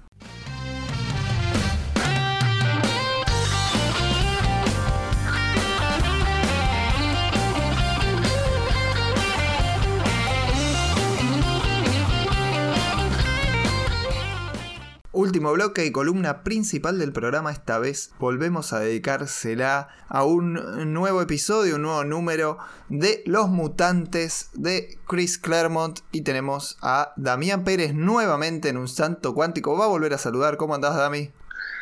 Hola Mariano, hola Martina, hola a todos los que nos están escuchando. Bueno, como spoileó Dami, también está Martín Fasanelli, el otro columnista dedicado a este, este segmento de los mutantes. ¿Cómo andás, Martín? ¿Qué tal, muchachos? Un gusto, la verdad, ¿eh? volver y continuar, continuar el largo run de Claremont. Largo run que va a tener un abordaje que parece un tanto comprimido, ¿no? En este título, como se podrá ver en, la metadata del podcast para los que para los que consumen por ese medio y no por, radio, ¿no? Sí, la última vez habíamos avanzado casi a los pedos de alguna manera sobre un montón de números desde eh, el mítico el Giant Size hasta nos habíamos quedado en el final de la saga de Proteo, de Mutant X, como se llamó originalmente, y han pasado por varios autores, sobre todo Claremont, acompañado por, por Cockrum. Bueno, ahora vamos a comprimirlo un poco más porque vamos a hablarles de la dupla que hace Claremont con John Byrne, que es quizás el momento más característico, más importante, más recordado de todo el run de Claremont. Sí, sí, totalmente, porque Dami, sabes que el mismo Claremont reconoce mucho el, grado de, coautoría que tiene con, John Byrne. Eh, la verdad es que él tira, él tiene muy una, una lógica muy de narrativa, muy argumental en el que él tiraba plots con inicio, con desenlace, perdón, con nudo y con desenlace, pero él no tenía bien tomado a veces los tiempos y entonces él separaba mucho en Virne para lo que era el, esquema en la página, para lo que es el despliegue gráfico, los trucos que él tenía para narrar. Entonces, la verdad que lo, reconoce mucho como coplotter y después vamos a ver al final de este episodio cómo algunas historias las pensaban ellos dos de cierta manera que después la editorial le dio le, bajaba línea como para que fueran para otro lado, que la serie terminara vendiendo más o que tuvieras que ver con cierta ideología o idiosincrasia del, del Jim Shooter, eh, eh, que era el, santo, el santo patriarca del marketing Marvel en, a principios de los 80. Y sí, y como decíamos en el programa anterior, estaba muy marcado cómo era la forma de escribir Claremont, cómo había pegado, cómo había empezado a caracterizar a los personajes.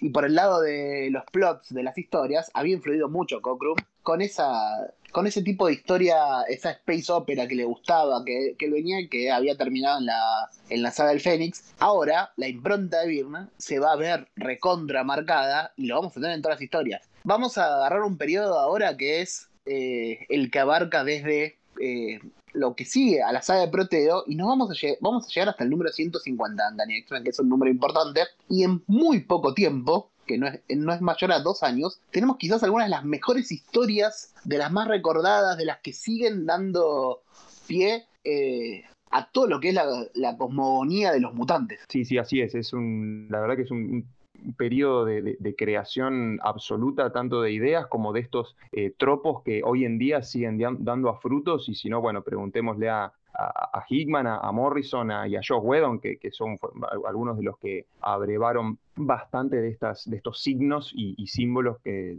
ya, marcan a la, franquicia mutante. ¿no? vamos a repasar un poco, pero también no solo eh, historias que alimentaron a la, el lore de los mutantes, sino a otros productos. Vamos a ver la influencia de estas historias que después llegó hasta la televisión, si querés, de alguna manera. Sí, sí, sí, totalmente. La, serie animada, por ejemplo, de los 90, mamó tanto, pero tanto de todo lo que vamos a hablar ahora, que sí, desarrolló temporadas completas agarrando numeritos solos, ¿eh? numeritos, eh, quizás issues autoconclusivos de, esta dupla. Así que metámonos, metámonos, eh, un poco sumando a lo que dijo Dami, de que tal vez vamos a, a abarcar fines del año 1979 con fines del año 80 y principios del 81, que van a decir solamente un año. Eh, tiene que ver con algo que creo que se nos había pasado la otra vez, es que mm, el título de X-Men, eh, bueno, primero titulado X-Men hasta el X-Men 113, después se empezó a llamar Uncanny X-Men en la portada, informalmente a partir del 114,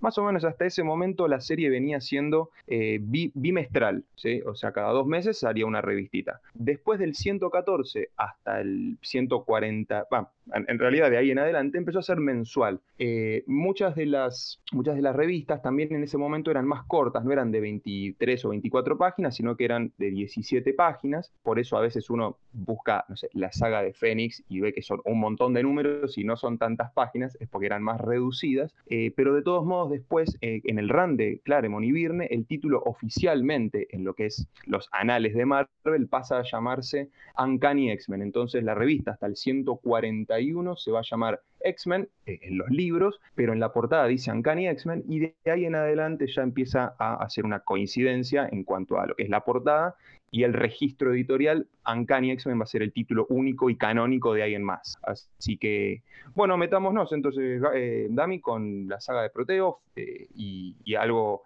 importante que hacía eh, Claremont con, por ejemplo, algún personaje que va a ser importante como Magneto, que empezaba a, meter un poco de trasfondo, ¿no? Primero, un mínimo repaso rápido. En el programa anterior habíamos contado los últimos tiempos de Cockrum. Cockrum se va en el, final de lo que fue la saga de Fénix. El último número no lo dibuja Cockrum y es donde cae Virne primero Después tenemos a Virne participando, tenemos algunos feelings, pero Virne participa en algunas historias que tienen que ver con viaje por el mundo, lo, que la mencionada saga de Proteo. Ahí empieza a darle chapa a un personaje que a Virne le gustaba más que a Claremont incluso, pero que eso hizo que Claremont también le tome un cariño importante, que es el personaje de Wolverine, eso lo mencionamos en el programa pasado. Y de ahí nos vamos a la gran historia que es la que arranca en el número 129. Nos habíamos quedado en el 128. A ver, Mariano, vos, ¿qué te hace recordar? Te voy a tirar el título de esta historia. Duró cuatro números. Se llama Hellfire Club. El club Fuego Infernal, como lo leímos en español, o el Hellfire Club, que era su nombre original. Y eso es Dark Phoenix Saga.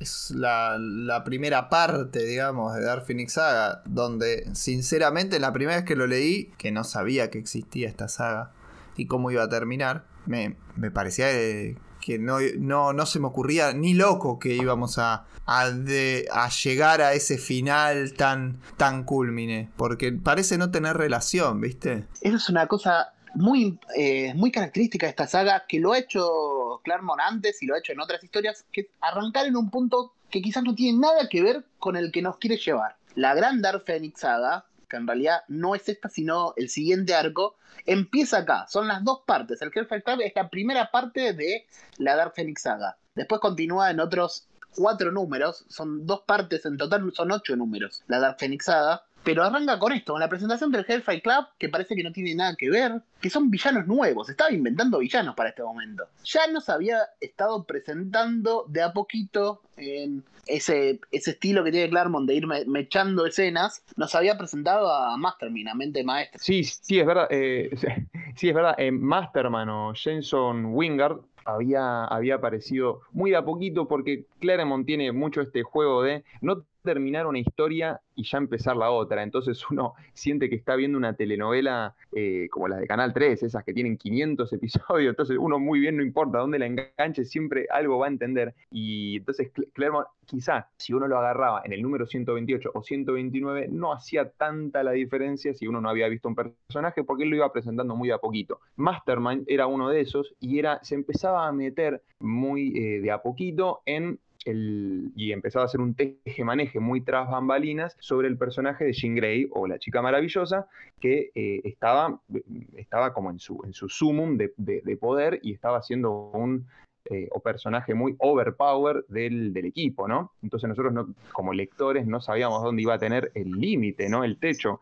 este personaje. Y entonces, como dice Dami, en la saga del Club Fuego Infernal nos empezamos a dar cuenta de que Jason Wingard no está solo, sino que pertenece a un círculo eh, medio conspiranoico, medio aristocrático, eh, a, la antigua, que tiene una sede en Nueva York, donde mm, tienen, también está formado por mutantes, pero otro grupo de mutantes que está intentando, bueno, obviamente tirar todo para el, para el lado de los villanos. ¿Quiénes eran, eh, Dami, estos villanos que presentaba Claremont, te acordás? El grupo original del Hellfire Club tenía a su alfil negro, que era... Eh, bueno, su rey negro, que es Sebastián Shaw, tiene a su reina blanca, que era Emma Frost, que acá la tenemos presentada por primera vez, un personaje que va a ser contra importante en la historia de los mutantes después. Y después tenemos a el Cyborg, ¿te acordás el nombre de Cyborg? No, no, en este momento no lo puedo recordar.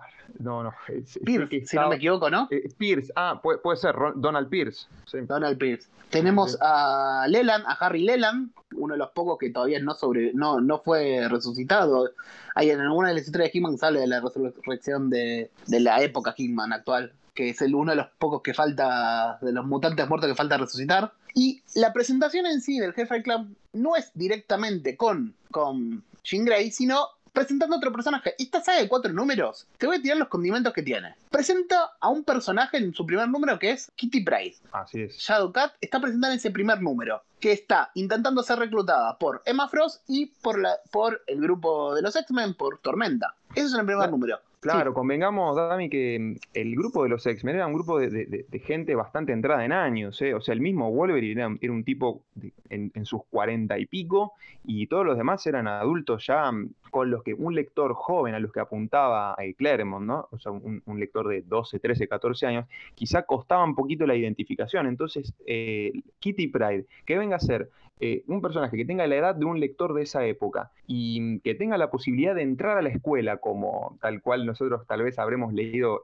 eh, las historias de Harry Potter y le llegaba la, carta a cualquiera de, cualquier chico de 11 años era el sueño, ¿no? De entrar al colegio de magia y hechicería. Bueno, acá el lector tal vez podía estar experimentando la entrada a la escuela de Xavier para, jóvenes mutantes. Y acá Kitty Pryde estaba siendo eh, la contendiente entre Emma Frost y y, la escuela de Xavier, exactamente. Yo creo que eso habrá ayudado bastante a atraer eh, la, lectura de los jóvenes. Eso, el primer antagonismo de Emma Frost fue con Tormenta, con Storm, directamente. También en esto, en la saga del Jefe Cup tenemos la presentación de Dazzler, otro mutante. Y antes de hablar de Dazzler, antes de meternos con Dazzler, hay otra, otra historia que está metida dentro de esto, que era eh, esa que es una gran historia de Wolverine solo, cuando Wolverine cae, cuando es vencido, y queda en las alcantarillas, queda ahí eh, en el subsuelo de donde estaba la sede del grupo, del Hellfire Club, y empieza a enfrentarse y a liberar al resto de sus compañeros, asesinando directamente a los secuaces que tenía el Hellfire Club. ¿Se acuerdan esa, esa, esa viñeta icónica de Birne con Wolverine reclamando venganza en las sombras, esa historia de la que todavía se sigue, se le sigue haciendo homenaje. Claro, sí, sí, como vendría a ser eh, como el típico Wolverine Goes Berserk, ¿no? Como esa, esa pase al estado bestial o animal que tiene Wolverine donde él mismo se desconoce y, sí, se le salta la chaveta, que después buena, viene a ser una, uno de los, de los problemas eh, con los que Claremont mismo lidia eh, y hace lidiar al personaje argumentalmente más adelante, ¿no? Donde empieza la bestia y donde termina el humano. Y ahí, ahí lo que vamos a tener es eh, el, comienzo del cambio de el, el X-Men más cool para el dibujante. Y curiosamente eso ocurre porque si bien Claremont era hiperhegemónico en, en, su, en todo su run, tenés a Cockrum con Nightcrawler como favorito y acá a Wolverine que comienza a convertirse en el favorito. Y este tipo de, historieta que sea en el 133, se repite en otra saga también. Es algo que ya le empieza a tomar el gustito. Sí, esto, la cantidad de ingredientes que tuvo estos cuatro números. Estamos hablando de cuatro números y fíjense todo lo que plantó. Aparte de la historia principal, que era el enfrentamiento con el jefe del club. Eh, ha- hacemos un paréntesis, mencionamos la introducción de Dazzler en todo esto. Sí, la, la historia de Dazzler es bastante curiosa porque mm, tal vez mm, el, el lector de Marvel o fanático de los cómics se puede imaginar de que la primera miniserie mutante fue la de Wolverine, ¿no? La, famosa miniserie de cuatro números que la tenemos en, en mil ediciones acá por suerte. Sí, eh, con la participación de Frank Miller. Claro, era la dupla ideal, Claremont, Frank Miller, eh, la aventura de Wolverine en Japón. Eh, pero esa, eh, no me acuerdo bien el año, no sé si es del 82, Dami, corregime. ¿Puede ser? ¿O del Ya, 81? ya te digo, ya te digo. Mientras vos buscás Del el dato- 82 exactamente. Ah, bien del 82, ok. Pero sucede que en realidad la primer miniserie o, o el primer título, el spin-off de, de la serie principal de X-Men fue Dazzler, eh, con, creo que fue un, eh, a cargo del equipo de Tom DeFalco y John Romita Jr., ¿no? ¿Es así? Exactamente. Que Y- son los creadores del personaje en Claro, realidad. exactamente, exactamente. Y está, Claremont se encuentra medio forzado a incluirlo acá porque en realidad Marvel estaba haciendo un, un contrato con una eh, empresa, de, empresa musical que se llama Casablanca Records, que en el año 1978 tenía un proyecto en común con Marvel como para producir una artista femenina, una cantante, a la vez de que tenía su versión en historieta como para poder consumirla por diferentes medios. Eh, al final el contrato para, o sea, medio que se fue debilitando, fue tomando nuevos rumbos, la discográfica se hizo a un lado. eh, este personaje no, no se llamaba originalmente Dazzler, se llamaba The Disco Queen, pero de todos modos salió, eh, o sea, Marvel decidió sacarla em, de la mano de Roger Stern eh, y con John Romita Jr. en los lápices. Eh, también tenía un proyecto de película, pero todo esto, bueno, fue abandonado en algún momento del, del año 80 y apareció finalmente en las páginas de, de X-Men y, y fue ahí que lo vimos, entonces parece que está medio traído a la fuerza, uno cuando lo lee eh, ve que Dazzler aparece y medio que desaparece, tiene ahí un, trans, eh, un, trance con, con, con Cíclope, eh, pero la verdad es que después desaparece y no, no es que mm, hasta muchos años después que Claremont la toma y la pone como miembro del, del roster oficial de X-Men, pero eso es mucho más, mucho más adelante. En todo este tiempo, desde que aparece acá em, em, dentro de la serie de X-Men y vuelve años después, Dazzler tuvo una serie que duró 40 números. No estoy hablando de una miniserie de 4, 6. Claro. 40 números duró con una novela gráfica al final de la que se llamó Dazzler the Movie, la historia que iba a ser esa película, que se había pichado por esa película, y tuvo protagon- bastante protagonismo, aparecieron como invitado en otras series, siempre alejado del mundo de Claremont y los mutantes. Tuvo su presentación oficial, pero siguió su propio recorrido, hasta volver años después. Sí, así es, es increíble cómo tomó vida ese proyecto que, que- iba para, o sea, tenía inicialmente otras intenciones, Eh, es cierto, pero igualmente tenemos que seguir hablando de otro personaje que es el núcleo de la famosa Dark Phoenix saga, porque, porque Dazzler muchas luces, pero, pero pocas nueces. Sí, bueno, el núcleo, el personaje principal es Jean, Jean Grey, el Fénix en este momento, que había escalado en poder, como dijo, había contado Martín antes, y termina, esta historia termina con Jean y el Fénix en sí cambiando, dándose vueltas, teniendo un cambio en la personalidad, un- no sé si un cambio de personalidad, evolución, un paso a esto, esto de eh, pasar a querer experimentar nuevas sensaciones, no- nuevo, nuevos sentimientos. Eso es lo que le ofrecía esto, esta historia de tentación, de el uso del poder que le ofrecía Mente Maestra, que le ofrecía el Hellfire Club, que terminó haciendo el Hellfire Club como un conductor y no, que no pudo dominar a Fénix, ahora transformándose en Dark Phoenix. Claro, exactamente. Esta mm, seducción que, que, tuvo el personaje de Jin por el, a ver, digamos, lado oscuro, pero no es nada más una, una idea de pasar al lado oscuro, vestirse de negro, usar tachas y escuchar, escuchar heavy metal, sino que es cierto lo que dice, lo que dice Dami, que Claremont quiso hacer pasar todo esto muy por el plano psicológico de, eh, de que una persona pueda pasar a, un plano extrasensorial, entrar en una con esta fuerza del universo, que era muy tentadora, eh, quería desarrollar su potencial, eh, quería medio elevarse, ¿no? Eh, no, es, no es casualidad, esto también es una nota, una nota de color, que años después Alan Moore el, único Alan Moore, comentara y confesara que la, saga de, de, Oscura tuvo bastante importancia en lo que fue su run mítico con Miracleman, ¿no? Esta idea que, Alan Moore explora muy, muy bien y con, con una profundidad eh, la verdad, loable, que es, eh, que es la idea del poder corrompe, cómo Kid Miracleman desarrolla poderes eh, adicionales, a la, pero es más a la Superman, ¿no? Donde no puede, desata incendios, es, no puede controlar sus límites y, termina siendo también eso un problema muy que va a la identidad del personaje. El mismo Alan Moore celebra lo que había hecho Claremont antes, ahí en el año 79, y después, bueno, Alan Moore mismo va a volver también años después a colaborar con Claremont. Sabemos en, algunos eh, unitarios que eh, salen en el año 84, 85 por la hambruna en África. Pero eh, ahí tenemos una idea seminal que también Claremont explora y, hace sin dudas esta saga muy muy importante. Sí, es la gran historia de Claremont sobre de esta etapa. Ya lo habíamos, veníamos mencionando antes, pero todo, lo, todo lo que es el arco desde el comienzo donde Jean se transforma en Fénix hasta llegar a este punto donde explota como Dark Phoenix, tenemos también un cambio. Esa, esa historia terrenal, ultra terrenal, que era el Hellfire Club, ahora se transforma en una historia espacial, de un número a otro. Sí, sí, sí, sí. Es notable eso, sí. Pasa a ser una, mm, un peligro a nivel, eh, o sea, a escala humana y de la Tierra, de la ciudad de Nueva York, a ser eh, una, amenaza intergaláctica. Eso es, eh, es, un salto que de un número al otro, la verdad que te deja pasmado, o sea, te deja contra la pared y con los ojos abiertos, porque de repente eh, es una entidad cósmica que amenaza la, seguridad galáctica y la vida de los planetas. O sea, eh, Claremont quiere enfrenta el poder del Fénix ante la,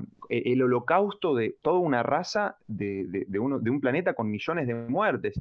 Y eso se lo va a hacer pesar un montón a la persona, a, Jean Grey, finalmente a la, humana Jean Grey, a la persona Jean Grey, y también van a venir los, los famosos, los conocidos eh, Shiar, que es el imperio intergaláctico, que viene a decir, che, pero ¿qué me estás haciendo? Me estás haciendo un quilombo y todo esto viene de la Tierra, todo viene de la Tierra, no puede ser tenemos que hacérselo pesar a esta mujer. Encima, eh, encima otra vez los X-Men. No puede ser, es una joda.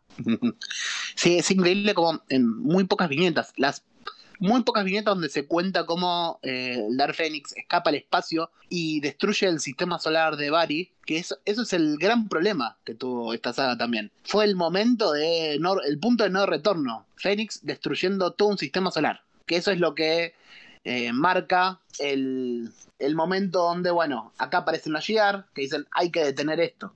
El final de esta saga se da en la historia de los Shiar volviendo, llegando a juzgar a Jean Grey, al Fénix. Tenemos, antes tenemos todo el, el momento de la batalla entre Javier y Fénix, esa batalla mental de Javier tratando de contener al Fénix dentro de Jean. Y después el juicio de Jean en la luna, que es épico eso, es una de las mejores historias, cómo se enfrentan eh, todos los mutantes contra toda la Imperial Guard de los Shi'ar, tratando de, definir el destino de Jean Grey. Exactamente, exactamente. Es, como viene la pregunta como el, ¿qué hacemos con el poder incontenible, no? Eh, justamente, ¿quién, ¿quién tiene la, o sea, está también atrás la pregunta ética de quién es responsable de todo esto. Eh, así que sí, es verdad, vuelve a ser un juicio, no es, no es una película de juicio tradicional a la, Hollywood como 12 eh, Angry Men o eh, A Few Good Men, pero sí, sí, termina siendo una, una aventura a lo, a lo Claremont, ¿no?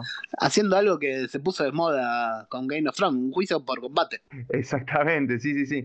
Eh, pusieron, eligieron a sus mejores hombres eh, y se estuvieron una noche preparándose los gladiadores y salieron a la zona, a la zona azul de la luna, mientras encima estaba el juez mayor de Marvel, que era el observador, Watu, viendo cómo eh, se decidía mediante la, pelea en, un, en una arena del Coliseo, más o menos, quién tenía razón. Mirá, mirá al plano al que llegamos para ver eh, cómo juzgamos a, a este personaje, ¿no? Hay algo para destacar acá tenemos, estamos, lo que avanzamos hasta ahora en estos dos arcos son ocho números nada más. Que para este momento, para el año en el que estamos contando estas cosas, para 1980, fi- final del 79, mi- principio de 1980, este era un montón. Que una saga dure para resolverse ocho números, para esta época era un montón. Sin embargo, hoy una historia así, como pasa actualmente, duraría cuánto? 25, 26 números por lo menos, ¿no? Entre tie-ins, historia principal y todo eso, ¿no? Sí, sí, ten- tenés razón. La verdad que, eh, eh, a ver, estoy haciendo cuentas rápido para ver si encontramos antecedentes para esto. Mirá, yo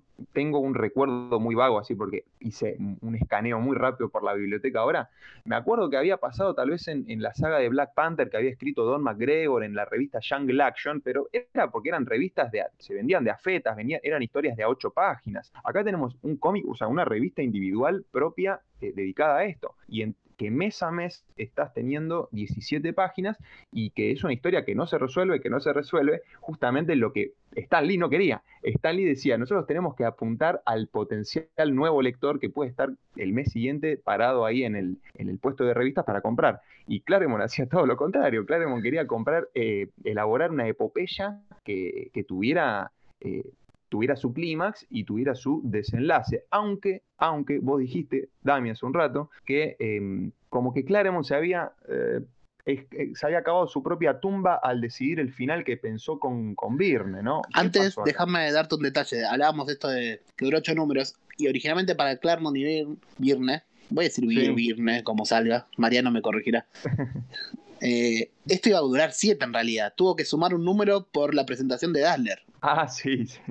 Mirá vos, mirá vos, las- cómo vienen las presiones de arriba. Vamos a, hacer un, concilio, o como se dice, eh, en eh, un plenario, como se dice en materia judicial, cuando se juntan todos los, los jueces de una misma cámara. Eh, el quien mejor pronuncia, el mejor hispanohablante pronunciando el apellido del dibujante anglo-canadiense es Carlos Pacheco, que aclara una y mil veces que es John Byrne como si fuera quemándose, como la canción conocidísima de, de Deep Purple. Bueno, John Byrne.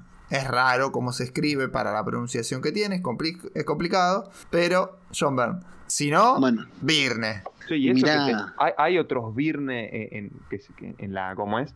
En la, En la música, David Byrne se le po- dice popular, Byrne. David Byrne de Talking Heads, la actriz que interpretó a Moira McTaggart, que se llama Rose Byrne también, en la saga, eh, en la saga, en, en la última saga de Days of Future Past, de primera generación y todo eso. O sea, tenemos varios Byrne. Sí, pero a David, nombrar. David se le dice Byrne, no se le dice Virne. Claro, claro, sí, sí. Nadie en la vida le dijo Byrne. Nadie, pero yo admito el Virne. Lo que no admito es el Byrne. O cualquiera de esas variantes, porque, claro, viste, el falso inglés, nah, no va. Si lo querés decir Virne, va, te banco, pero. va- vamos con Virne y con Byrne. eh, con Te a la conexión que te voy a hacer con Burn. Ya que Burn se pronuncia como quemarse, volvamos al punto donde Claremont se quemó con el final de la Dark Phoenix saga. Y que tiene mucho que ver, además, con- Bueno, eso era lo que estaba contando Mariano, eh, Martín, ya me los mezclé a ustedes también. De cómo ese final, cuentan, se cuenta un poco la historia de que cuando estaba transcurriendo esta historia, le cuentan a Jim Shooter que por dónde estaba yendo el plot del argumento de esto, y Shooter dice, eh, le cuentan qué iba a salir, cómo iba a resolverse, Shooter dice, no se puede resolver de esa manera. Fénix tiene que morir, no hay una, no hay solución posible, no puede redimirse de esto. Claro, claro. El juicio no puede ser culpable o inocente eh, y termina ahí y después la serie sigue, sino que el personaje tiene que desaparecer, o sea, como, como iba, a, como iba a desaparecer, eh, como en su momento, perdón, desapareció Gwen Stacy. Eh, este es el fin de Jean Grey. Exacto, no. Para, para Shooter no había otra solución. Este tenía. Haber destruido un sistema solar no, no podía resolverse de otra manera. Y eso Claremont no, no le gustaba demasiado, no era su plan original. el gran arco del Fénix era alcanzar la redención para Claremont, lo que venía planeando desde el principio. Y él mismo dice que eh, tenía sentido lo que proponía Shooter, que él se había mandado de alguna manera la cagada, llevándola a ese punto de no retorno. Claro, claro, exactamente. Bien, bien vos lo mencionás, no, no serían mejores palabras, es un punto de, no retorno. Pero de todas, de todas maneras, eh, el mismo Virne y Claremont empezaban a tener asperezas sobre cómo iba a terminar. A pesar de que los dos estaban bien de acuerdo en que el personaje iba a tener que seguir vivo, porque toda la, idea de llegar eh, como al final, al tercer acto de toda esta gran epopeya iba a ser cerca del 150, del número X-Men 150, que es a donde queríamos llegar hoy, se empezaban a ver eh, algunas, em, algunas asperezas, algunas diferencias de cómo desarrollar esta misma trama que estás mencionando, Dami, eh, sobre Jean Grey, a lo largo de los números. Por ejemplo, Birne decía que eh, una de las soluciones que, se tenían que encontrar al final del número 137, si no me equivoco, del X-Men 137, que es el juicio en, la luna, de la mano de es que Jean Grey siga viva, pero que experimente una lobotomía, una lobotomía, miren de qué estamos hablando, o sea, estamos hablando de, tratamientos psiquiátricos desde el principio del siglo, eh, más o menos como para que el personaje desconociera a todo su equipo, a todos los demás, y que posteriormente volviera a aparecer la entidad Fénix y que la entidad Fénix sea maligna, sea un villano de la, de la, de la mitología X-Men. Claremont, de, por otra parte, también quería, también quería que Jean Grey siga viva, pero va más con lo que dijo Dami hace un rato, de que eh, Jean Grey tuviera la oportunidad de expiar sus culpas, de volver a ponerse cara a cara eh, con la fuerza cósmica Fénix, de la mano de Magneto, que volvía a sufrir una tentación, como fue Jason Wingard, como fue Mastermind, pero que el personaje esta vez, en vez de decir sí, quiero, diga que no y finalmente encuentre la redención y, eh, sea el aprendizaje, ¿no? Es un medio, una, un final moral el que, le quiere encontrar Claremont. Y les cuento ahora a modo de detalle, esta saga, como dijimos al principio que alimentó otros medios, esta saga, toda la saga del Hellfire Club y el Dark Phoenix saga, está trasladada casi exactamente igual a la serie animada de los 90 de X-Men, con dos diferencias. Una, que era, se borró a la participación de Kitty Pride. Kitty Pride no aparece en ningún momento de esa serie, pero incluso tiene, tiene, tiene la introducción de Dazzler en la serie animada de esto. Y la otra es que la resolución final en la serie animada, Jean no muere, queda viva, como quería Claremont. Exactamente, sí, yo, yo mm, te lo digo, pero con los ojos cerrados, Dami, esta es la mejor adaptación por fuera del cómic. La, la, serie animada encontró la mejor adaptación. Encima, eh, tienen toda una, un episodio, creo que quíntuple o cuádruple para la saga del ascenso del Fénix y lo mismo para la saga de la caída del Fénix. Es una tanda de como nueve capítulos en total que son hermosos. Es verdad que, eh, que Kitty Pride nos perdemos de tener a Kitty Pride, pero porque ya había llenado ese puesto júbilo, ¿no? Eh, pero la verdad que la, encima con la resolución es una adaptación eh, superlativa, más allá de lo que fue la tercera película de X-Men, la de Last, Last Stand, y lo que fue el último intento de, Dark Phoenix del año 2019, creo que 2018-2019, ya con el equipo de, Sophie Turner, Michael Fassbender y James McAvoy, que a mí, bueno, personalmente creo que no, no la consideré a la altura. Si queremos olvidarnos de cosas, ahí podemos empezar por esas. Las lobotomías deberían apuntar a esas adaptaciones. Lobotomías selectivas, no está mal. Estaría muy bueno eso. Bueno, y acá tenemos entonces el primer gran punto. Esto fue la saga de Fénix, la llegada de Kitty Pride. Y ahora vamos a, al post-Fénix. Acá vamos a cambiar de tono en las historias. Tenemos un primer número, justo, justo después de, la muerte de Jean, tenemos el número 138, que es un unitario, donde lo más importante que ocurre, que la portada es mítica, que lo más importante que ocurre es cuando Cyclops, cuando Scott Summers deja el grupo por la muerte de Jean en la luna. Este también es el número donde Kitty Pride oficialmente se une al equipo. que su aparición anterior no, no la habían oficializado como miembro del grupo y acá sí, es cuando se está mudando a la mansión. Y funciona como el, eh, el número de cierre para la etapa anterior, que vendría a ser también el cierre de toda esa etapa, todo el gran arco del Fénix, que era el primer gran arco que tuvo Claremont con los mutantes, que atravesó desde sus primeros números hasta este punto. Y acá empieza el siguiente gran arco que lo marca la llegada de Kitty, la, unión de Kitty. ¿Ven cómo es difícil? ¿Ven cómo es difícil poner un punto final y un punto inicial a, a estas historias, sino que se van entremezclando? Por eso también se hizo tan difícil marcar el final anterior y el principio de este programa, porque las historias se van entremezclando. No, no esperamos a que termine una para empezar la siguiente. Voy a hacer un paréntesis y preguntarles sobre una pelotudez medio casi que futbolera. Este, para los que son más fans de Cyclops, Cyclops, perdón, que Wolverine. Este, este es una especie de censo para mí. La verdad es que si, si en algún momento Cyclops se vuelve un dolor de huevos es a partir de ahora. Y Wolverine está prendido fuego gracias a John Byrne. Realmente este, no me lo banco a Cyclops en este momento. Yo, bueno, es más que evidente para aquel que me conozca que soy, soy Team Wolverine. Pero, ¿ustedes de qué, de qué equipo son? Yo estoy yo soy Tim Wolverine. Para mí es, es el mejor personaje, es el personaje que me cautivó entrada. Eh, no, no estoy en contra de Cyclops, pero es verdad que acá es cuando Cyclops empieza a ser el personaje melanco, triste, siempre, siempre bajón, siempre pesimista donde está constantemente cargando una mochila pesadísima que ni la vuelta ni, ni, la resurrección de Jean le ayuda con esto. Claro, sí, sí, exactamente. Mira, eh, yo vuelvo un numerito para atrás para recordar esa portada en que Scott está llorando y con Jean Grey en brazos, que es el, si no me equivoco, el número 137, que después fue dignamente homenajeada en, el, en la etapa de crisis, en una de las etapas de crisis, que Mariana acá me va a corregir muy bien, no sé si es la, la 11 o la 12 de crisis, con Superman y... Eh, ah, no, perdón, es, Superman con Supergirl en, brazos, es el número 7, por ahí.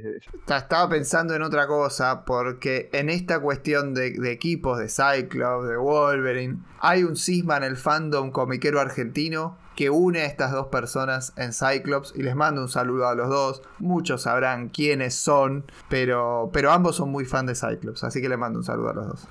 saludo a los fans de Cyclops, entonces. Eh, también Igual para, saldar la discusión, perdón, había entonces, es cierto que hay a partir de ahora como un quiebre donde Scott, eh, eh, Cyclops pasa a ser como un trotamundo, se empieza a vivir historias en solitario, el tipo como que empieza a explorar su, su, pasado y sus propios deseos, y es verdad que la chapa se la gana Wolverine en todos estos números, ¿no?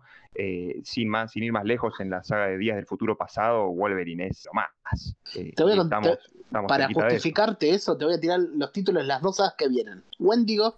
Claro, ahí, ahí, futuro pasado. ahí Wendigo, en Wendigo la rompe Wolverine. O sea, viene Cyclops todo emo y a protagonizar contra Wendigo, que tiene una característica esencial que lo vuelve necesariamente protagonista Wolverine y, después, bueno, Días del Futuro Pasado, a la que me imagino vamos a entrar enseguida. Ya estamos ahí, estamos, pasamos al... Primero tenemos dos números, la saga, lo que va del 139 al 140, que es Wendigo, que es la saga de Wolverine, es la protagonista Wolverine y Nightcrawler. Estamos en Canadá, es un enfrentamiento enfrentamiento directo entre Wolverine y Wendigo. El Wendigo que nos presenta acá eh, esto seguramente eh, tiene más de, de que de Claremont. Porque estamos en Canadá, es una criatura mítica típica del folclore canadiense.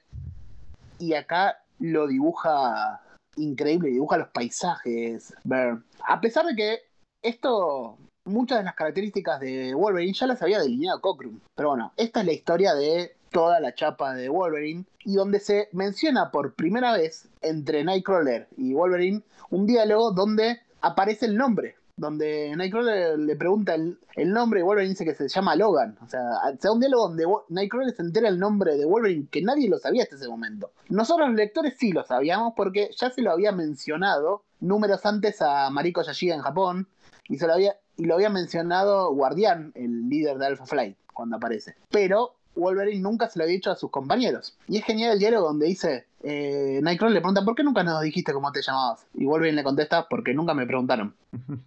Sí, sí, la verdad que es un, eh, eh, es, es un buen truquito el que, el que eligió ahí el, el- el guionista. O bueno, en, realidad no, no sabemos bien quién lo pudo haber decidido. En este caso yo no sé si vino de la mente de, de Claremont mantenerlo ahí oculto o fue una estratagema de Virne. Ahí yo desconozco. Y el nombre Logan en sí lo había elegido Cockrum antes, ya cuando, en su participación. Que era una especie de chiste que hace Cockrum, porque él eh, lo llama Logan justamente por la montaña más alta de todo Canadá, el Monte Logan. Que era un chiste respecto de la altura de Wolverine, sobre todo la altura con la- en la época de Cockrum. Claro, sí, sí, es verdad, porque mm, mm, el sobrenombre, que, uno de los sobrenombres que tenía Wolverine era el enano, como, como Cyclops era el, el flaco, eh, eh, o Slim en inglés, eh, claro que se le decía así. Y, y, es, es muy importante cómo muchos de los autores que dibujan bien a Wolverine lo tienen que hacer bastante peticito, porque el equipo es el más petizo de todos. Sí, ya, ya eso se perdió un poco, ¿no? Nunca se acuerdan los dibujantes, no digo los actuales, ya de hace bastante tiempo atrás, que Logan es un petizo cabrón. Así es. sí, sí. Bueno. Por eso, por eso ¿no? también, por eso también la identificación, ¿no? Y sí, y Me saltó la ficha. misterio que tiene.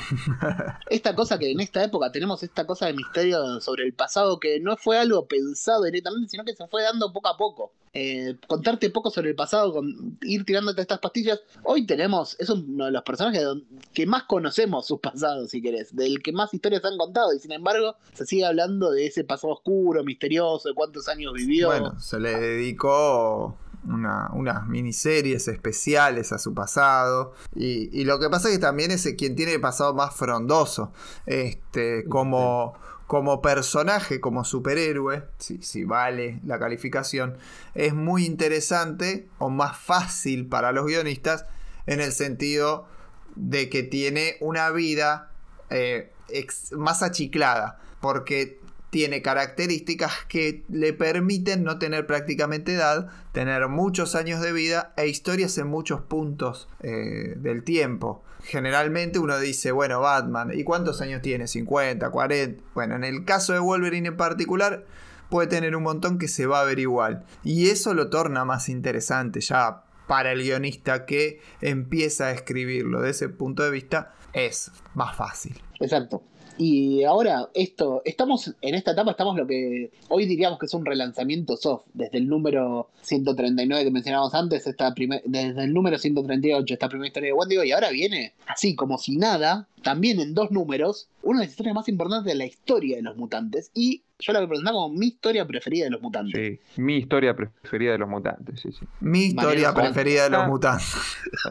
Sepa, esto es No. quizás de las mejores historias. Y que tiene, estamos- y tiene la. el- es una saga corta, eso es lo loco. Porque para que sea mi saga preferida, yo la dejaría en tres números. El cierre, como viste, el numerito extra, también es de mis preferidos. Eh, el que le sigue, decís. Claro, Ah, claro, el sí. que sigue, el que, el que viene después de la saga. Eh, Ah, es, ah. un, es un número muy jugoso. sí, no, no te diría que pertenece a la saga de Días del Futuro Pasado, pero sí, si no, no, esos tres, no pertenece, tenés- no pertenece, pero es como. pero tenés, tenés muchísimo. eh, Tenés a Virne eh, en llamas y, y- y a Claremont haciendo todos los homenajes a la ciencia ficción posibles. Porque Día de Futuro Pasado está en 141, 142 y el 143 es un número que protagoniza Kitty Pride, navideño, en el que, en el que ella está sola en la mansión y es exquisito, de lo mejor de toda la historia de X-Men. Así que es, es- esta época es demasiado buena. Este, yo estoy bastante eh, de, de oyente en este, en este programa y me da ganas de leer por enésima vez, cuarta o quinta vez los, los mutantes de Claremont. Realmente escuchar y repasar me vuelve loco porque es eh, casi, diría que es de los mejores momentos de la historia del cómic de superhéroes, casi que sin duda. Sí, no, estoy con vos. Para mí no hay duda. Es uno de los mejores momentos y creo que por eso elegimos eh, contarlo de esta manera. La cantidad de cosas que acabamos de mencionar en tan poco tiempo, en tan pocos números que estamos avanzando. Historias que son de dos números. Arcos que el más largo dura cuatro números. Y hay un montón de ideas. Days of Future Past para mí es una idea increíble, con un peso terrible, una potencia. Y es Claremont con mucho de, de Byrne. Se supone que, por lo que cuentan, esto es fue un plot, una idea que tiró Byrne. Claremont venía haciendo uso de los mutantes ya desde este lado más eh, cósmico, aventurero. Y la ciencia ficción era, eh, de esto que mencionamos en el programa anterior, que era una especie de ciencia ficción más blanda. La ciencia ficción venía por el lado de las naves espaciales, los extraterrestres, las razas alienígenas. Y Days of Future Past es una historia de ciencia ficción dura, porque trae conceptos de eh, avances tecnológicos como son los sentinelas, que ni siquiera es un concepto original, ya venía de la de la eh, de la de los X-Men originales, venía de la época de Stan Lee, los sentinelas. Mezcla Claro, sí, con sí, la, la última gran saga que había sucedido con los Centinelas había sido con Roy Thomas y Neil Adams, Ah, eso- es de lo eso más rescatable. ¿No los de lo crean, los crea Stan. Lee a los sentinelas? los crea Stan Lee en el X-Men 15. Ah, yo pensaba que los habían, los habían metido Ray Thomas y Neil Adams en ese final de la primera, de la primera etapa de X-Men. Lo- igual los sentinelas de Stan Lee no son los robots gigantes que conocemos, sino que son, los, en ese momento eran los sentinelas Mark I, que eran robots de dos metros de altura, que los presentaba Bolívar Tras en un programa de televisión al que era invitado también Javier, y ahí aparecían por primera vez. Lo que vemos en la saga mítica de Neil Adams y Roy Thomas es una evolución del concepto. Y ese es el, esos son los sentinelas que vamos a ver por años, por décadas. Los robots gigantes cazadores de mutantes. Esa inteligencia artificial que detecta mutantes, que también son los grandes villanos de la serie animada. Que no, tuvi- no los tuvimos nunca como grandes villanos en el cine todavía. A pesar de la película de Days of Future Past, no, no funcionan como grandes villanos todavía. Y tenemos otros grandes villanos actuando. Sí, sí, es verdad. Y, creo que muy poca gente puede negar el gran parecido que tiene o la gran inspiración que yo aseguro, estoy seguro que encontró James Cameron para el futuro apocalíptico de eh, en el año 84 la película Terminator, ¿no? Ese futuro desolador eh, en el que las máquinas o la inteligencia artificial de la máquina toma el control y pone y subyuga a los seres humanos, en este caso, eh, en especial a los mutantes, creando campos de concentración eh, contra los que los X-Men son unos pequeños rebeldes, unas pequeñas células que están, que encuentran refugio, como lo son eh, John Connor en el futuro de Cameron, y eso, y de eso se basa la saga de Días del Futuro Pasado, evitar ese futuro nefasto y sórdido y desolador que, que podría llegar a suceder en el año, eh, ¿te acuerdas del año, Dami? ¿Puede ser el año 2013 de ese futuro? El futuro de 1980. Days of Future Past es el año 2013. Exacto. Bien. Che, déjame hacer una fantineada, Martín, porque, pará, pará. Vos me estás diciendo que James Cameron le choreó a la franquicia mutante para que después la franquicia mutante le vuelva a chorear con Cable.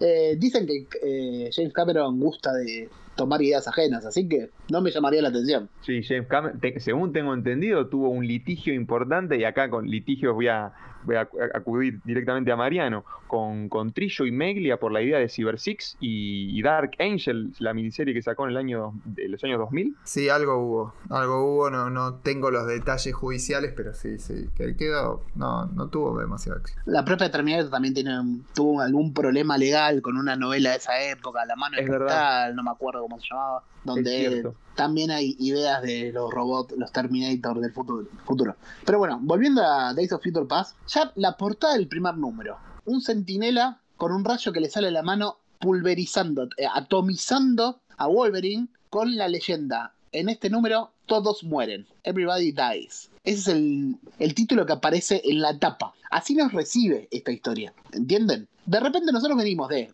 historia.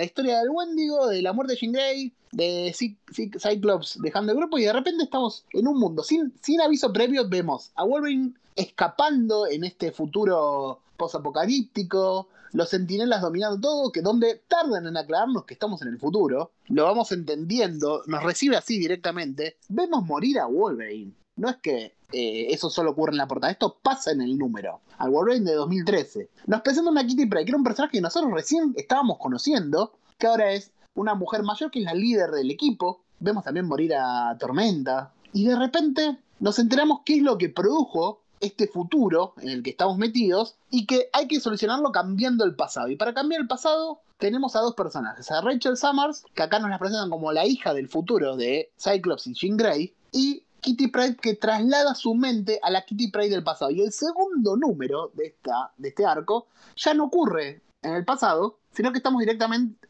eh, ya no ocurre en el futuro, sino que estamos directamente en el presente. Y es Kitty Pryde con la mente de su versión futura, tratando de detener a una nueva versión de la Brotherhood, of Evil Mutants, la hermandad de mutantes diabólicos de Magneto, de aquel primer número de X-Men. Fíjese de dónde está tomando conceptos esta historia, que está queriendo asesinar a un senador, al senador Kelly, que ese fue el evento, hoy lo llamaríamos en la Marvel cinematográfica de estos días, este es el, el momento Nexus que cambió el futuro.